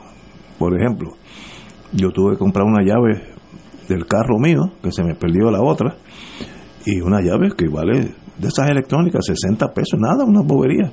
Y fui a la Ford, tampoco fui a, un carro estrambótico, ¿cómo se llama ese que le gusta tanto al gobernador? Eh, el italiano. Lamborghini. Lamborghini. Eh, en una, un Ford. Y me dijo, ah, pues mire, pague aquí. Y dije, ok, la llave. No, véngase el próximo, era un lunes, véngase el próximo lunes porque ya, ya va a estar aquí. ¿Y dónde está? Yo pensé que era un almacén en Puerto Tierra. No, está en Nueva York, no, en Filadelfia, por ahí. De ahí la mandamos. Entonces yo le digo, ah, ya yo entendí. Mientras no tengan esa llave aquí, no pagan impuestos. Por tanto, nos perjudicamos nosotros todos los días porque entonces cuando tengo, tengo que traer la llave la traigo mucho más cara porque viene por avión, etcétera, etcétera. Así que esa idea es buena. Ahora, esa, esa idea eh, genera unos cuantos millones de dólares al año y la Junta va a decir, bueno, excelente, búscate esos mismos millones en otro lado y yo te apruebo eso, porque ellos no van a permitir, yo creo que la última vez que yo oí eran bastantes millones, eh, sobre 10 o 15 millones de dólares al año. Así que eso lo veo difícil. El eliminar el IBU de los alimentos procesados, yo creo que es una buena idea. También, ¿cuánto cuesta? Y si la Junta va a decir, ok, vamos a bajar eso y súbeme algo, en, porque estos son los contables del país, son, son la Junta. Así que las ideas son buenas, espero que tengan razón, porque yo soy el primero que me voy a beneficiar, pero lo veo cuesta arriba. Compañero, usted es el economista de la familia. A mí no me gusta darle la razón a la Junta de Control Fiscal, pero faltando dos años para las elecciones, eh, fíjate lo que está pasando. Por un lado, reclaman cuando esos sobrantes un tanto artificiales dicen, pues vamos a repartirlos por ahí a, a como dé lugar.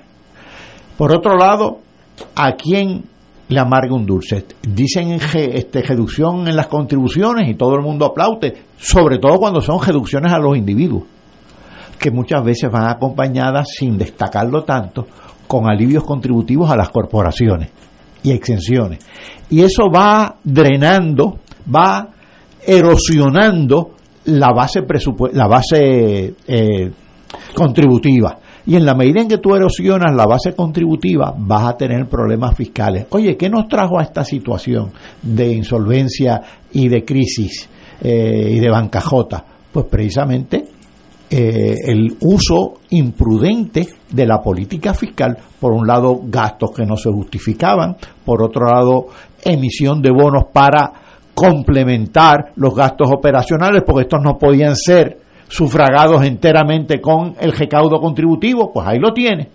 Y entonces ahora todo el mundo está hablando de reducciones eh, contributivas y todo el mundo aplaudiendo. Pues ojo, ojo. De hecho hay un proyecto eh, que ya había sido presentado anteriormente, que era para reducir eh, las escalas, todas las escalas. Es decir, las escalas, por ejemplo, ahora si tú tienes un ingreso anual de menos de 9 mil, pues claro, pues no pagas, es 0%, pagas más allá de 9 mil. Pues esa escala la alteraban y le hacían un ajuste. Pues ahora en lugar de ser 9 mil va a ser el 9.250, que suena bien y realmente está bien, pero por ahí siguen para las escalas más altas. Este, y eso con el argumento de ajustar por la inflación. Exactamente, con el argumento de ajustarlo por la inflación. Porque la inflación en cierta medida es, aumenta la, contribución, pero es que le aumenta los costos al gobierno también. Eh, hay, su, hay su racional detrás, pero hay que tener cuidado con esta reformas de reducción tributaria, porque esa fue la que tuvimos en el 87 y esa fue la que tuvimos en el 94 y en todas las proyecciones de ingresos que se hicieron fueron fallidas.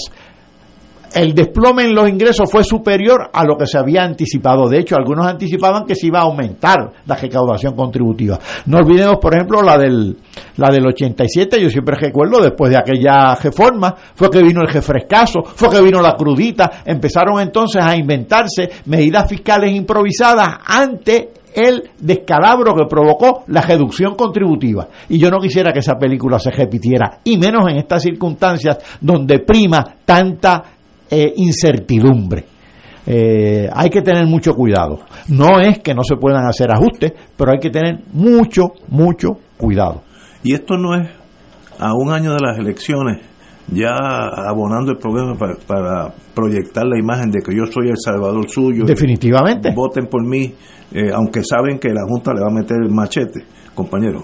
Sí, yo no tengo duda de que eso, si en algún área la Junta no le pierde ni pie ni pisada a la legislatura es en el área del trasteo contributivo.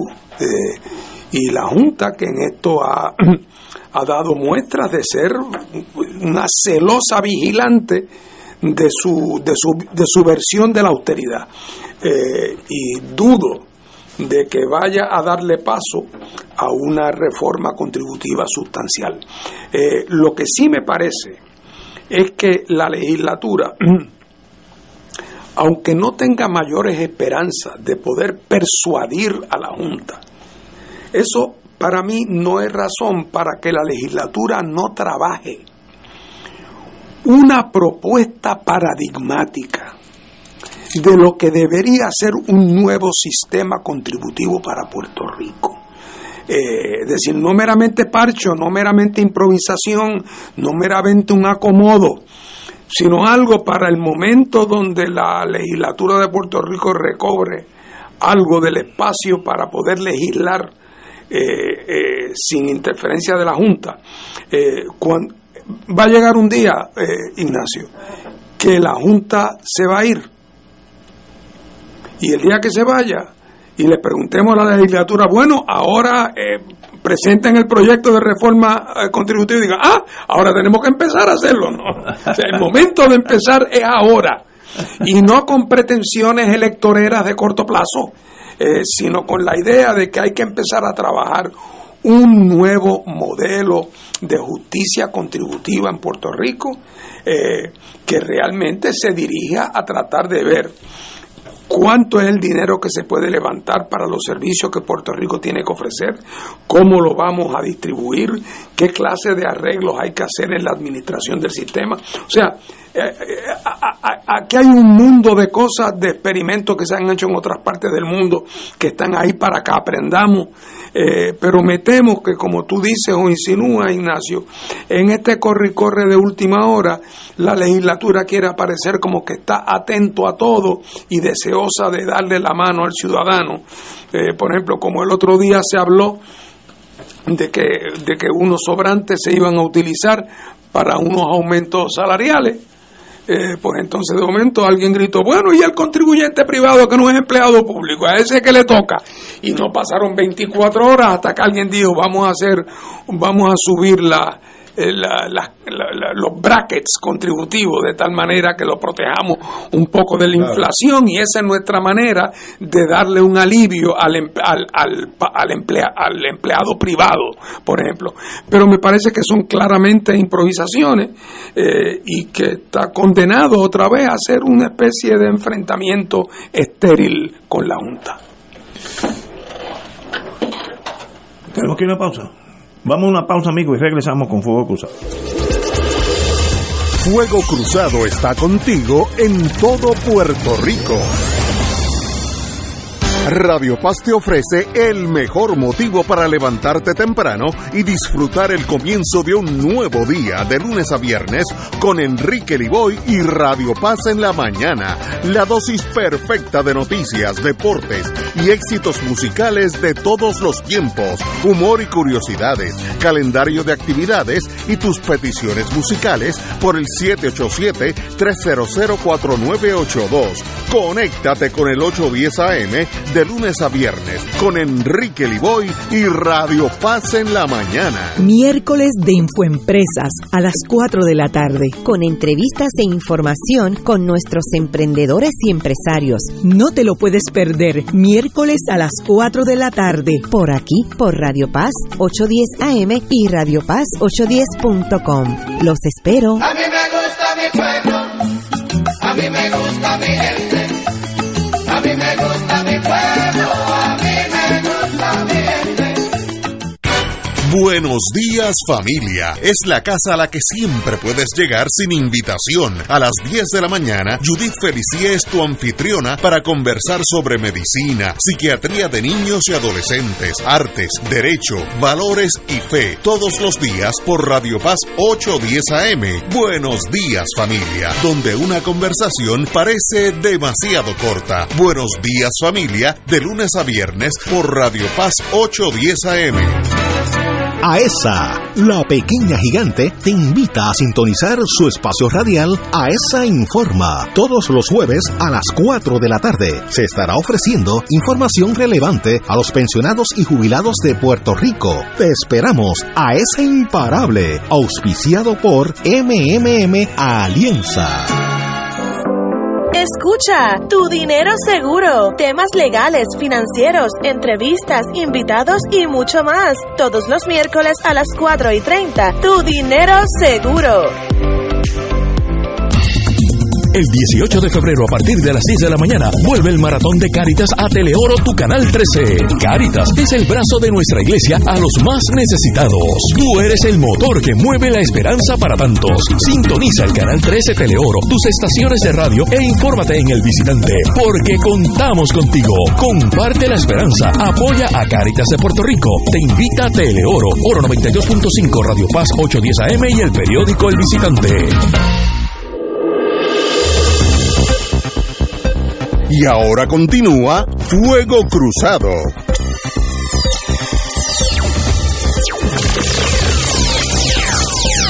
Estas noticias son casi repetitivas, pero son tan trágicas que hay que tocarlas.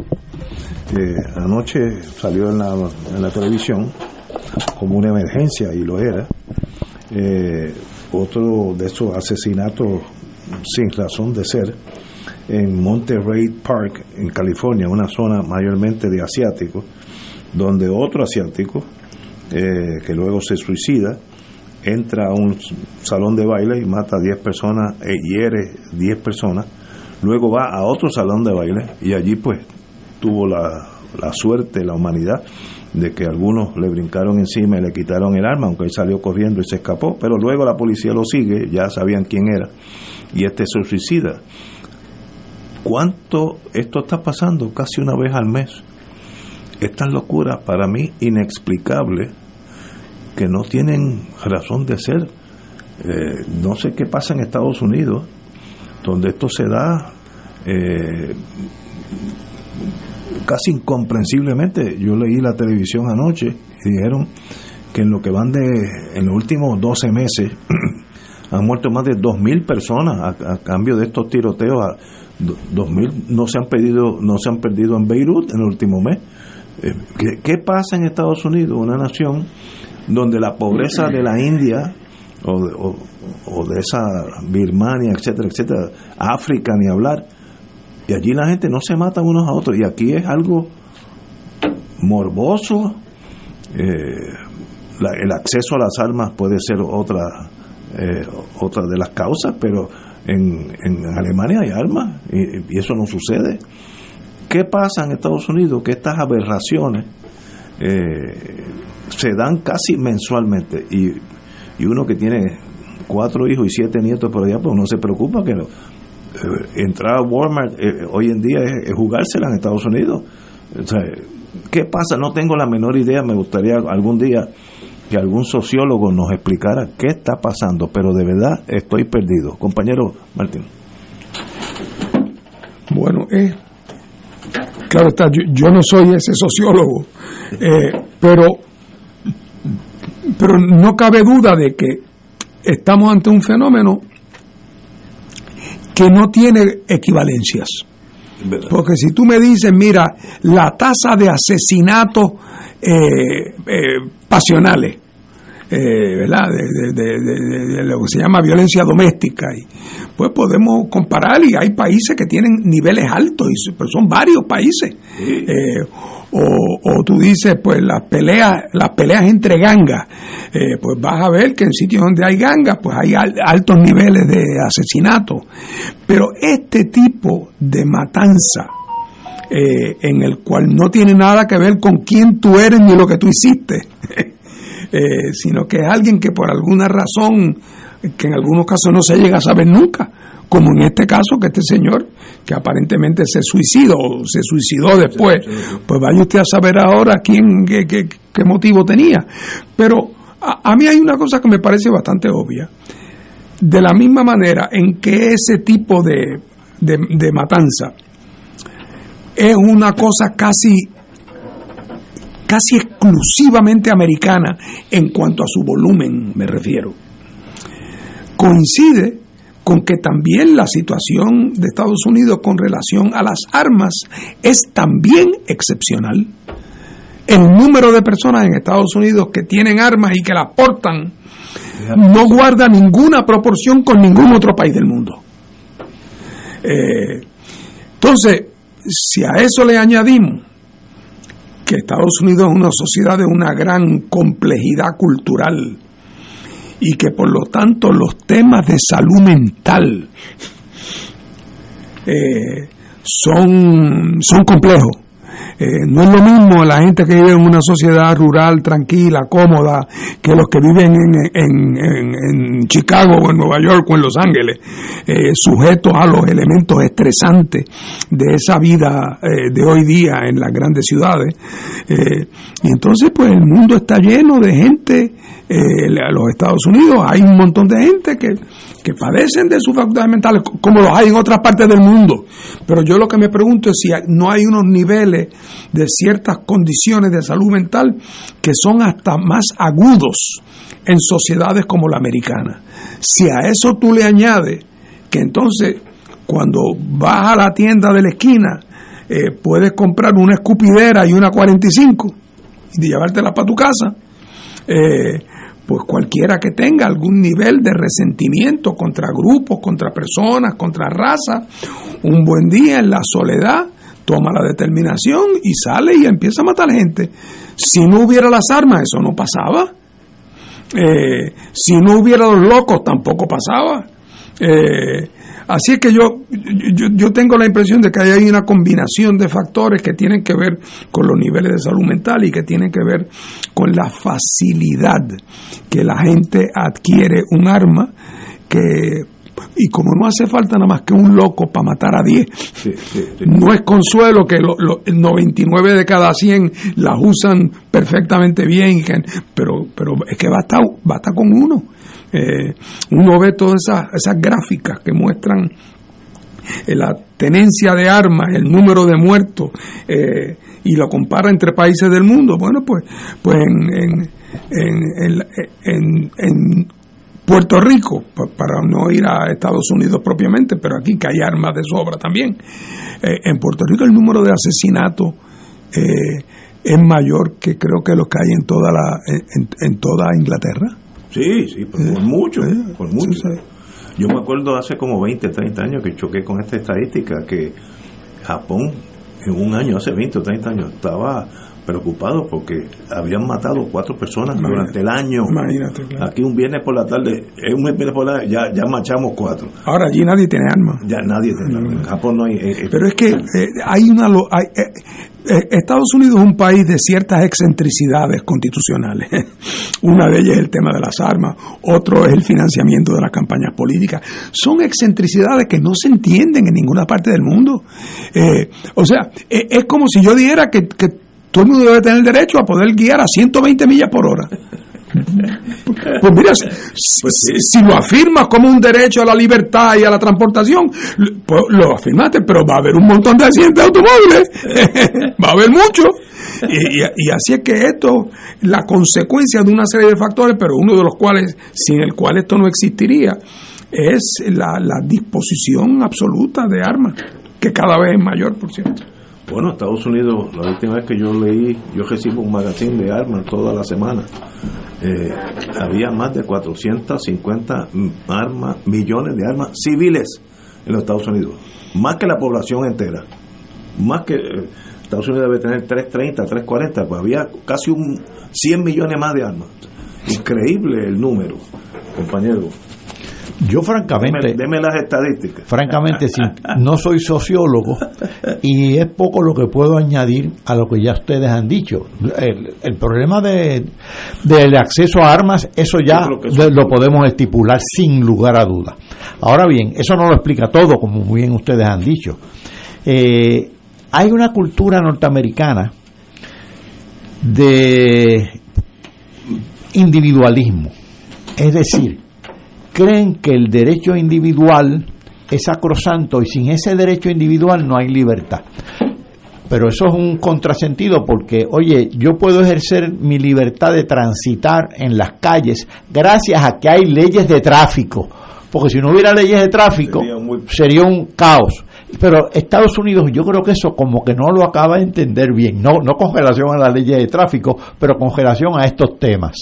Eh, además, Estados Unidos es una sociedad, como estaban diciendo ustedes, extraordinariamente compleja, con la coexistencia no del todo pacífico de numerosas minorías. Y ese problema en los últimos años, desafortunadamente, también se ha exacerbado. Así que estas este, repetidas matanzas masivas eh, no están disminuyendo, están aumentando, pero es que estos problemas están aumentando. Este, tómate el problema de la xenofobia.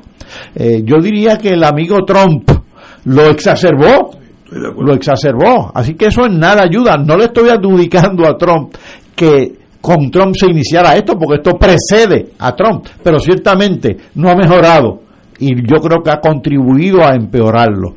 Así que es, es un problema que tiene muchas dimensiones, muchas causas, pero habría que comenzar, oye, por enfrentarse al asunto de la facilidad con que se consiguen las armas, a enfrentarse a, con la, a, a- la torcida definición de derechos individuales. Yo creo en los derechos individuales, pero no en esa torcida interpretación que le están dando en esta, en esta instancia. Y como que Estados Unidos se niega a enfrentarse a eso. Totalmente de acuerdo, no Eh, son cosas como excentricidades de la nación, no no no veo eh, razón de ser, porque si fueran gente que quieren tumbar el gobierno, eh, entablar otro sistema este eh, diferente al que tienen, pues tienen razón de ser. Si quieren eh, separarse de su estado, de los Estados Unidos, pues también entiendo. Así fue la guerra civil. Pero esto es matar por matar y sin consecuencia alguna, excepto los muertos. Incluye escuelas, que eso en cualquier nación del mundo, eso es impensable. Imagínate, niños. Impensable. Eso- No, eso yo no puedo explicar eso. Bueno, pero hay tantas cosas que uno... Vamos a una pausa, vamos a una pausa, amigo. Fuego Cruzado está contigo en todo Puerto Rico. Te invitamos todos los domingos a la una de la tarde por Radio Paz 810 AM y los sábados a las 7 de la mañana por Oro 92.5 Cuidando la Creación con la hermana Lisi y sus colaboradores. Entrevista, mensajes educativos y dándole voz a grupos que ayudan a cuidar la creación en el mundo. Recuerda por Radio Paz 810 AM, una de la tarde, domingo, sábado por Oro 92.5 FM a las 7 de la mañana. De todo un poco, con Manolo Almeida, el más ameno en tus mañanas por Radio Paz 810 AM, de martes a viernes a las 9 de la mañana. Notas positivas, salud, ambiente, negocios y entretenimiento. De todo un poco, martes a viernes por Radio Paz. ¡Estamos vivos! Escucha los sábados a las 5 de la tarde para servirte un programa del Colegio de Profesionales del Trabajo Social de Puerto Rico con los temas de interés a la comunidad. Recuerda, los sábados a las 5 de la tarde para servirte por Radio Paz 810. Tómame, restaurame, haz de mí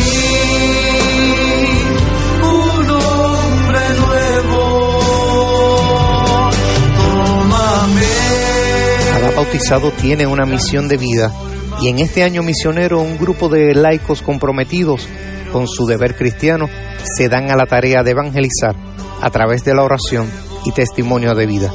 Todos los domingos de 7 de la noche a 8 y 30 de la noche en su programa Haz de mí un hombre nuevo por Radio Paz 810 AM, auspiciado por Productos Prico.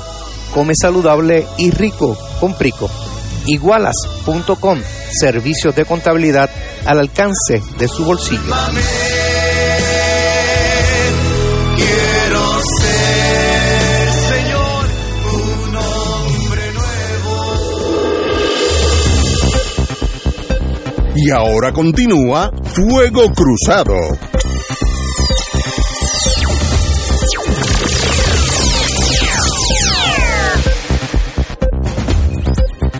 En el fin de semana salió a la luz que unos bonistas estaban demandando a Pritco, la agencia del gobierno de, de desarrollo. Compañía de Fomento Industrial. Compañía de, conocida en inglés como Pritco, eh, para que eh, di- después de una vista, obviamente, eh, fallara a favor de los bonistas y, y tomara todas las propiedades de Pritco que tienen un montón de lugares donde hay plantas de al- algunas trabajando, otras vacías, pero sigue siendo propiedad, que le, cedieran eso a los bonistas, sería para revenderlo, no sé, pero la noticia es medio enredada, pero como tenemos aquí alguien que sabe de eso, compañero, dígame qué está, qué, qué está pasando con Prisco y con los bonistas.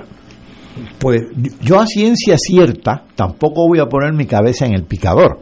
Eh, tampoco estoy tan bien informado sobre el particular, pero para beneficio de los radioescuchas, la compañía de fomento industrial es la que, bueno, antes estaba a cargo de todo, eh, del fomento de, las de las empresas extranjeras para que se establecieran en Puerto Rico, básicamente norteamericanas, ¿no? Entonces le proveía, construía unos edificios, proveía, proveía este, eh, la planta física a esas, a esas empresas con unos alquileres más o menos razonables. Por ahí quedan pues toda una serie de, de, edificios, algunos ocupados, otros no, hay muchos que están desocupados. Pues esa compañía de fomento industrial ha ido ha venido a menos porque ya realmente a lo que se dedica es a eso, a los bienes raíces. La, eso ha sido la promoción ha sido, ha sido sustituida por una un artilugio privado que se llama Invest Puerto Rico, pero solventado con fondos públicos.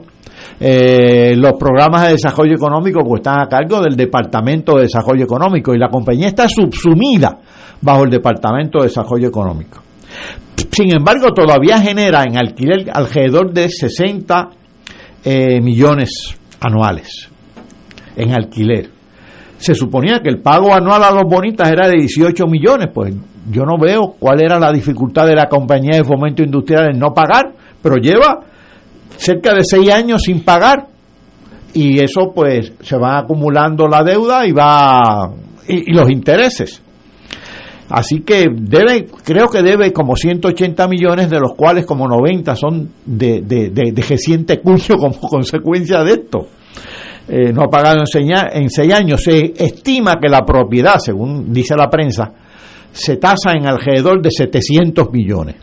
Así que los, los bonistas han demandado porque parece que había habido una negociación bajo el título 6, que es la negociación de buena fe entre el gobierno, la Junta y, el, y, el, y los bonistas, y que se habían acordado ciertas cosas y que no se ha cumplido según alegan los bonistas en su en su demanda en su demanda. Los demás los bonistas no únicamente piden eh, que se les pague sino dicen bueno nosotros no nos podemos hacer cargo de estas propiedades este eh, qué va a pasar ahí pues no sé ahora me gustaría que Fernando comentara porque no lo quiero comentar yo, un comentario que hacen los bonistas en, su, en sus expresiones públicas, porque me pareció realmente extraordinariamente elocuente. Sí, la- eh, según eh, eh, dice la prensa, los abogados de estos bonistas están argumentando que la Junta lo que está haciendo es dándole de largas a todo este asunto, porque en efecto están pegados a la ubre de esos 500 millones de pesos al año que les cuesta al pueblo, al pueblo de Puerto Rico subvencionar la Junta y que la Junta no se quiere ir eh, y que por lo tanto los asuntos que tiene pendiente ante sí, en vez, en vez de resolverlo, sigue extendiéndolo porque están todos esos grandes bufetes que le trabajan a la Junta, los asesores económicos, por no hablar de su director ejecutivo que se gana 600 mil pesos al año, pues no quieren que se acabe ese piquito.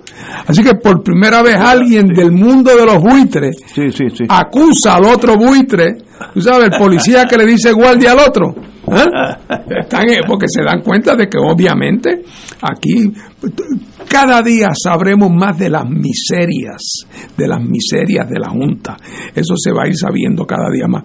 Lo que yo no entendí bien, Paco, y te pregunto por si acaso tú sabes, la Pritco como corporación estuvo formalmente declarada en quiebra o había una suspensión de pago eh, acordada eh, pendiente de, de una negociación eh, eh, que, que, que estuviera fuera del ámbito del caso de quiebra como Yo creo que formalmente no estaba en quiebra y por eso fue que se negoció bajo el título 6.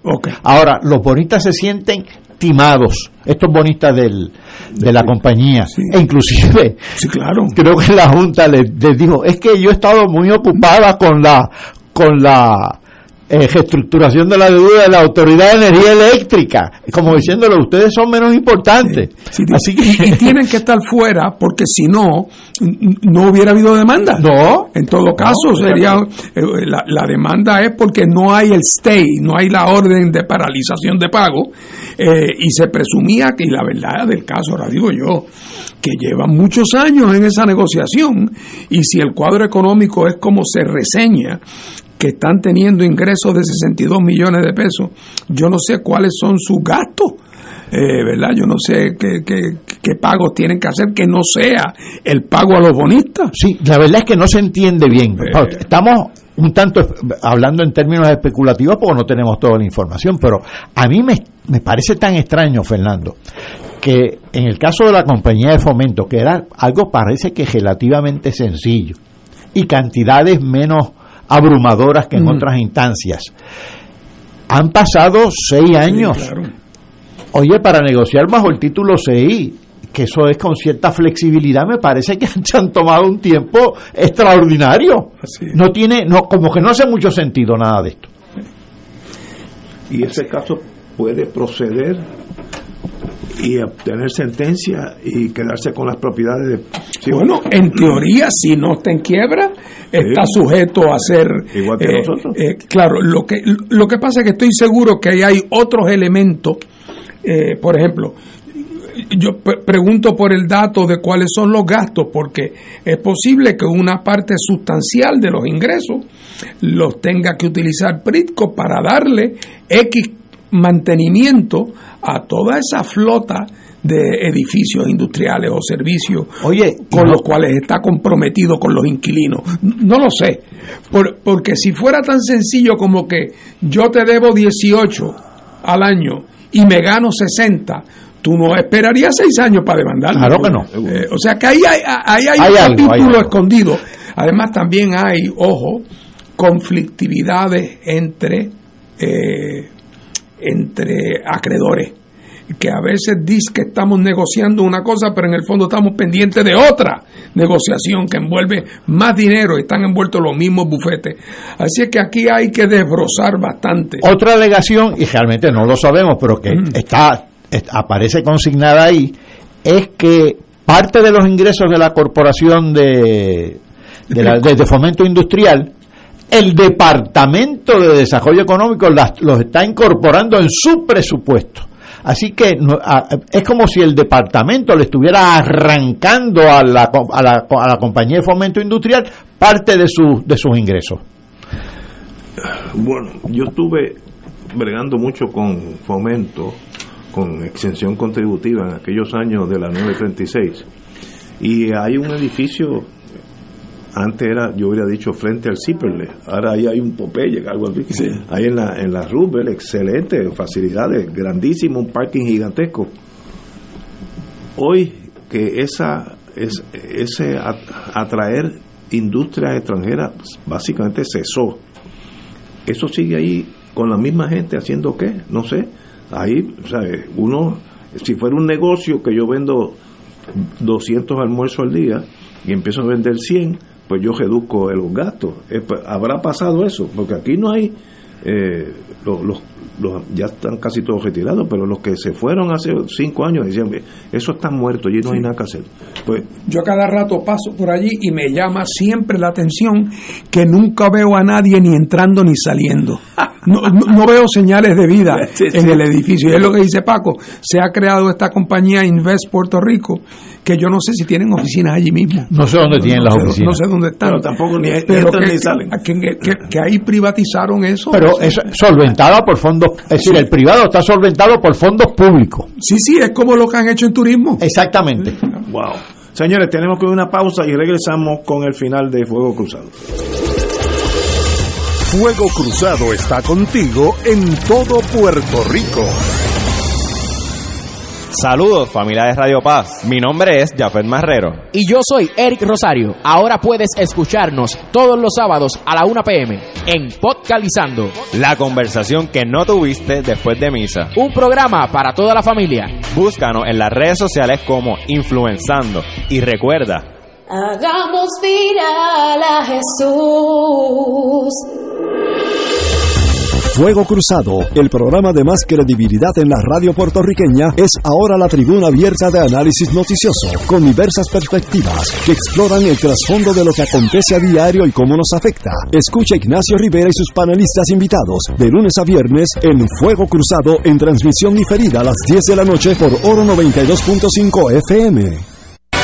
Buenos días familia. Es la casa a la que siempre puedes llegar sin invitación. A las 10 de la mañana, Judith Felicie es tu anfitriona para conversar sobre medicina, psiquiatría de niños y adolescentes, artes, derecho, valores y fe. Todos los días por Radio Paz 810 AM. Buenos días familia. Donde una conversación parece demasiado corta. Buenos días familia. De lunes a viernes por Radio Paz 810 AM.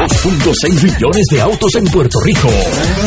Algunos de ellos con desperfectos. Autocontrol. Tu carro. Tu mundo. Tu mundo. Tu mundo.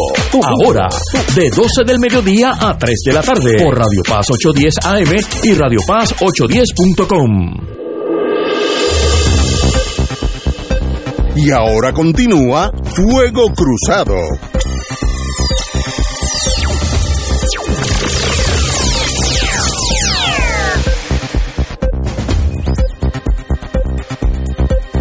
Amigos y amigas, este, este fin de semana en la historia pasaron un montón de cosas. A veces pasan, hay días que no pasa absolutamente nada y hay días que se llena esto.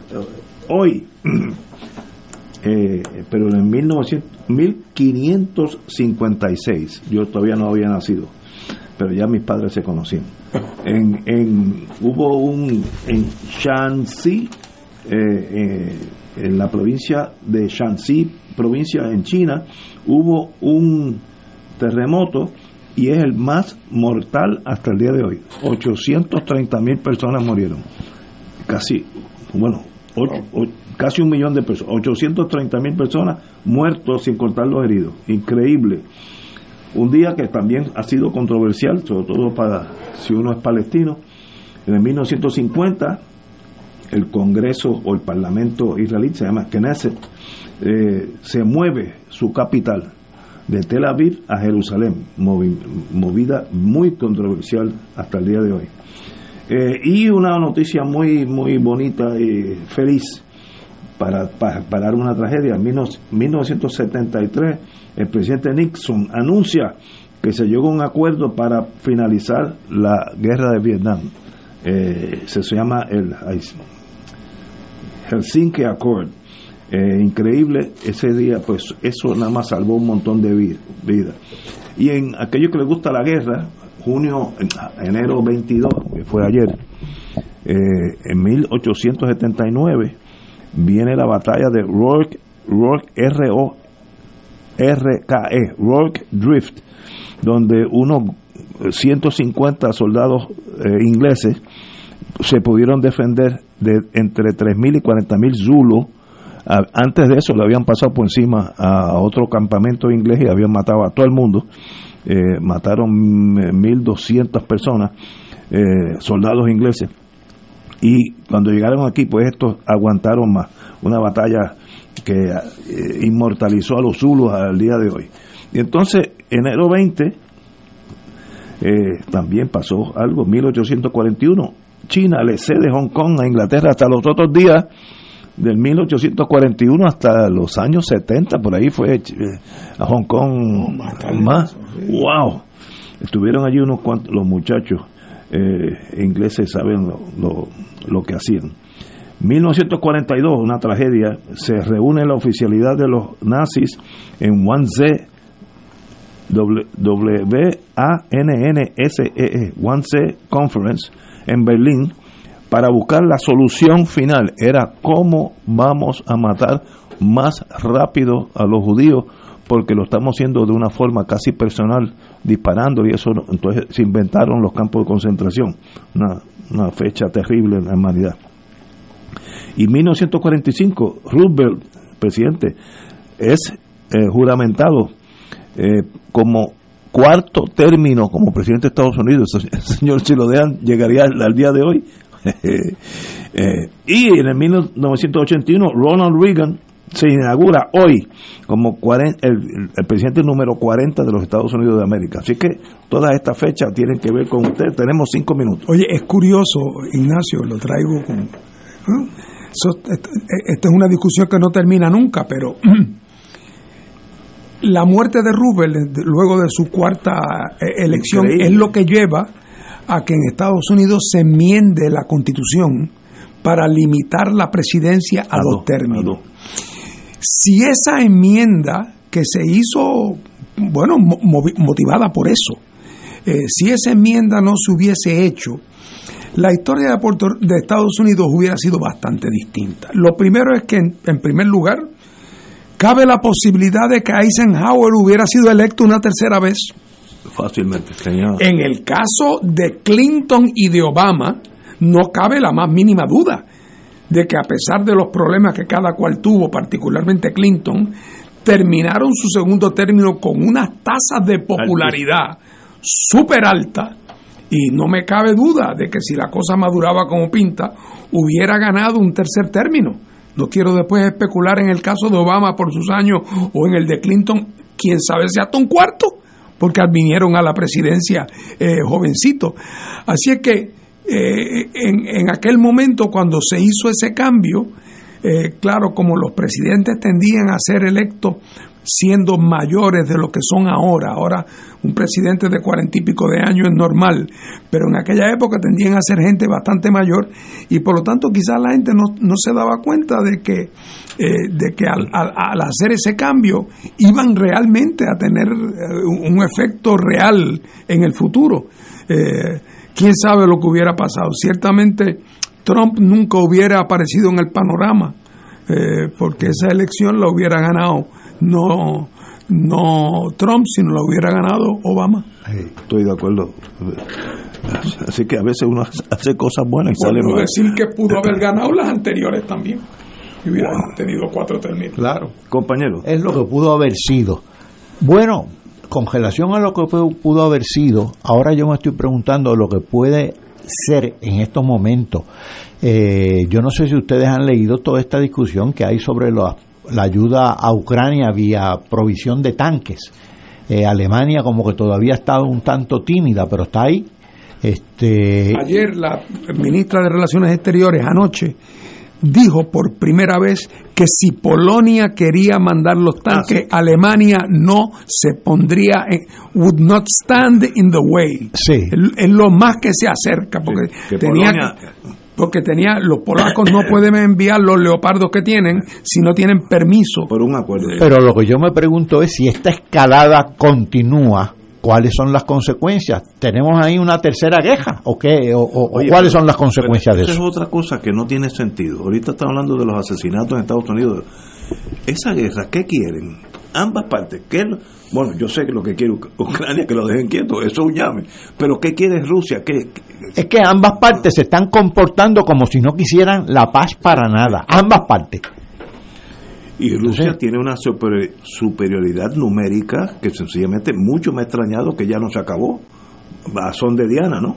Pero no, los ucranianos obviamente han salido bien duros como gue- guerreros. Y desafortunadamente, si Rusia intentara acabarlo a son de Diana, la matanza de ucranianos va a ser No, no, terrible. no, eh, eh, recuérdame que, que- Y entonces la reacción del, del- de, de- de Europa y de Estados Unidos no, no, no sé cuál va a ser, pero esto es... Mira, Hay un artículo no sé en el de- del 2014 de Henry Kissinger, que no es santo de mi devoción, que lo tengo en casa, diciendo claramente que sería una locura pretender que Ucrania fuera otra cosa que un país buffer, sí, entre los dos. de amortiguamiento, de la misma manera que Finlandia lo es en el norte, eh, y de la misma manera que después de la guerra lo fue Austria, ¿ah? que de la misma ese es el rol de Ucrania y que, y que cualquier pretensión de meter a Ucrania en la OTAN a la larga lo que iba a provocar lo- es, es una guerra con Rusia. como lo, lo que está pasando. Y me da, la- me da mucha pena. Primero, yo no sabía que Ucrania estaba tan adelantada en sus ciudades, pero la devastación de edificios y de puentes es una cosa bárbara. ¿Para- ¿Con qué fin? ¿Qué es lo que quieren? No hay nadie que lo sienta los dos en la mesa. Mi mamá de- me decía cuando chiquito que, que, eh, que si nos portábamos mal nos quiñen, eh, de- en palabras de, de darle cabeza con cabeza. Que hoy en día el padre que haga eso. Oye, no, nos quejamos del liderato aquí en Puerto Rico, pero el liderato mundi- mundial no, No, está- no anda muy bien, que digamos. No, y en, y en- en Latinoamérica, Brasil tiene unos problemas de, sociales también. Eh, la gente de derecha no se da por vencida y quieren tumbar el gobierno. Incomprensible en el día de hoy. Señores, ya tiempo de irnos, así que estaremos mañana aquí a las 17 horas.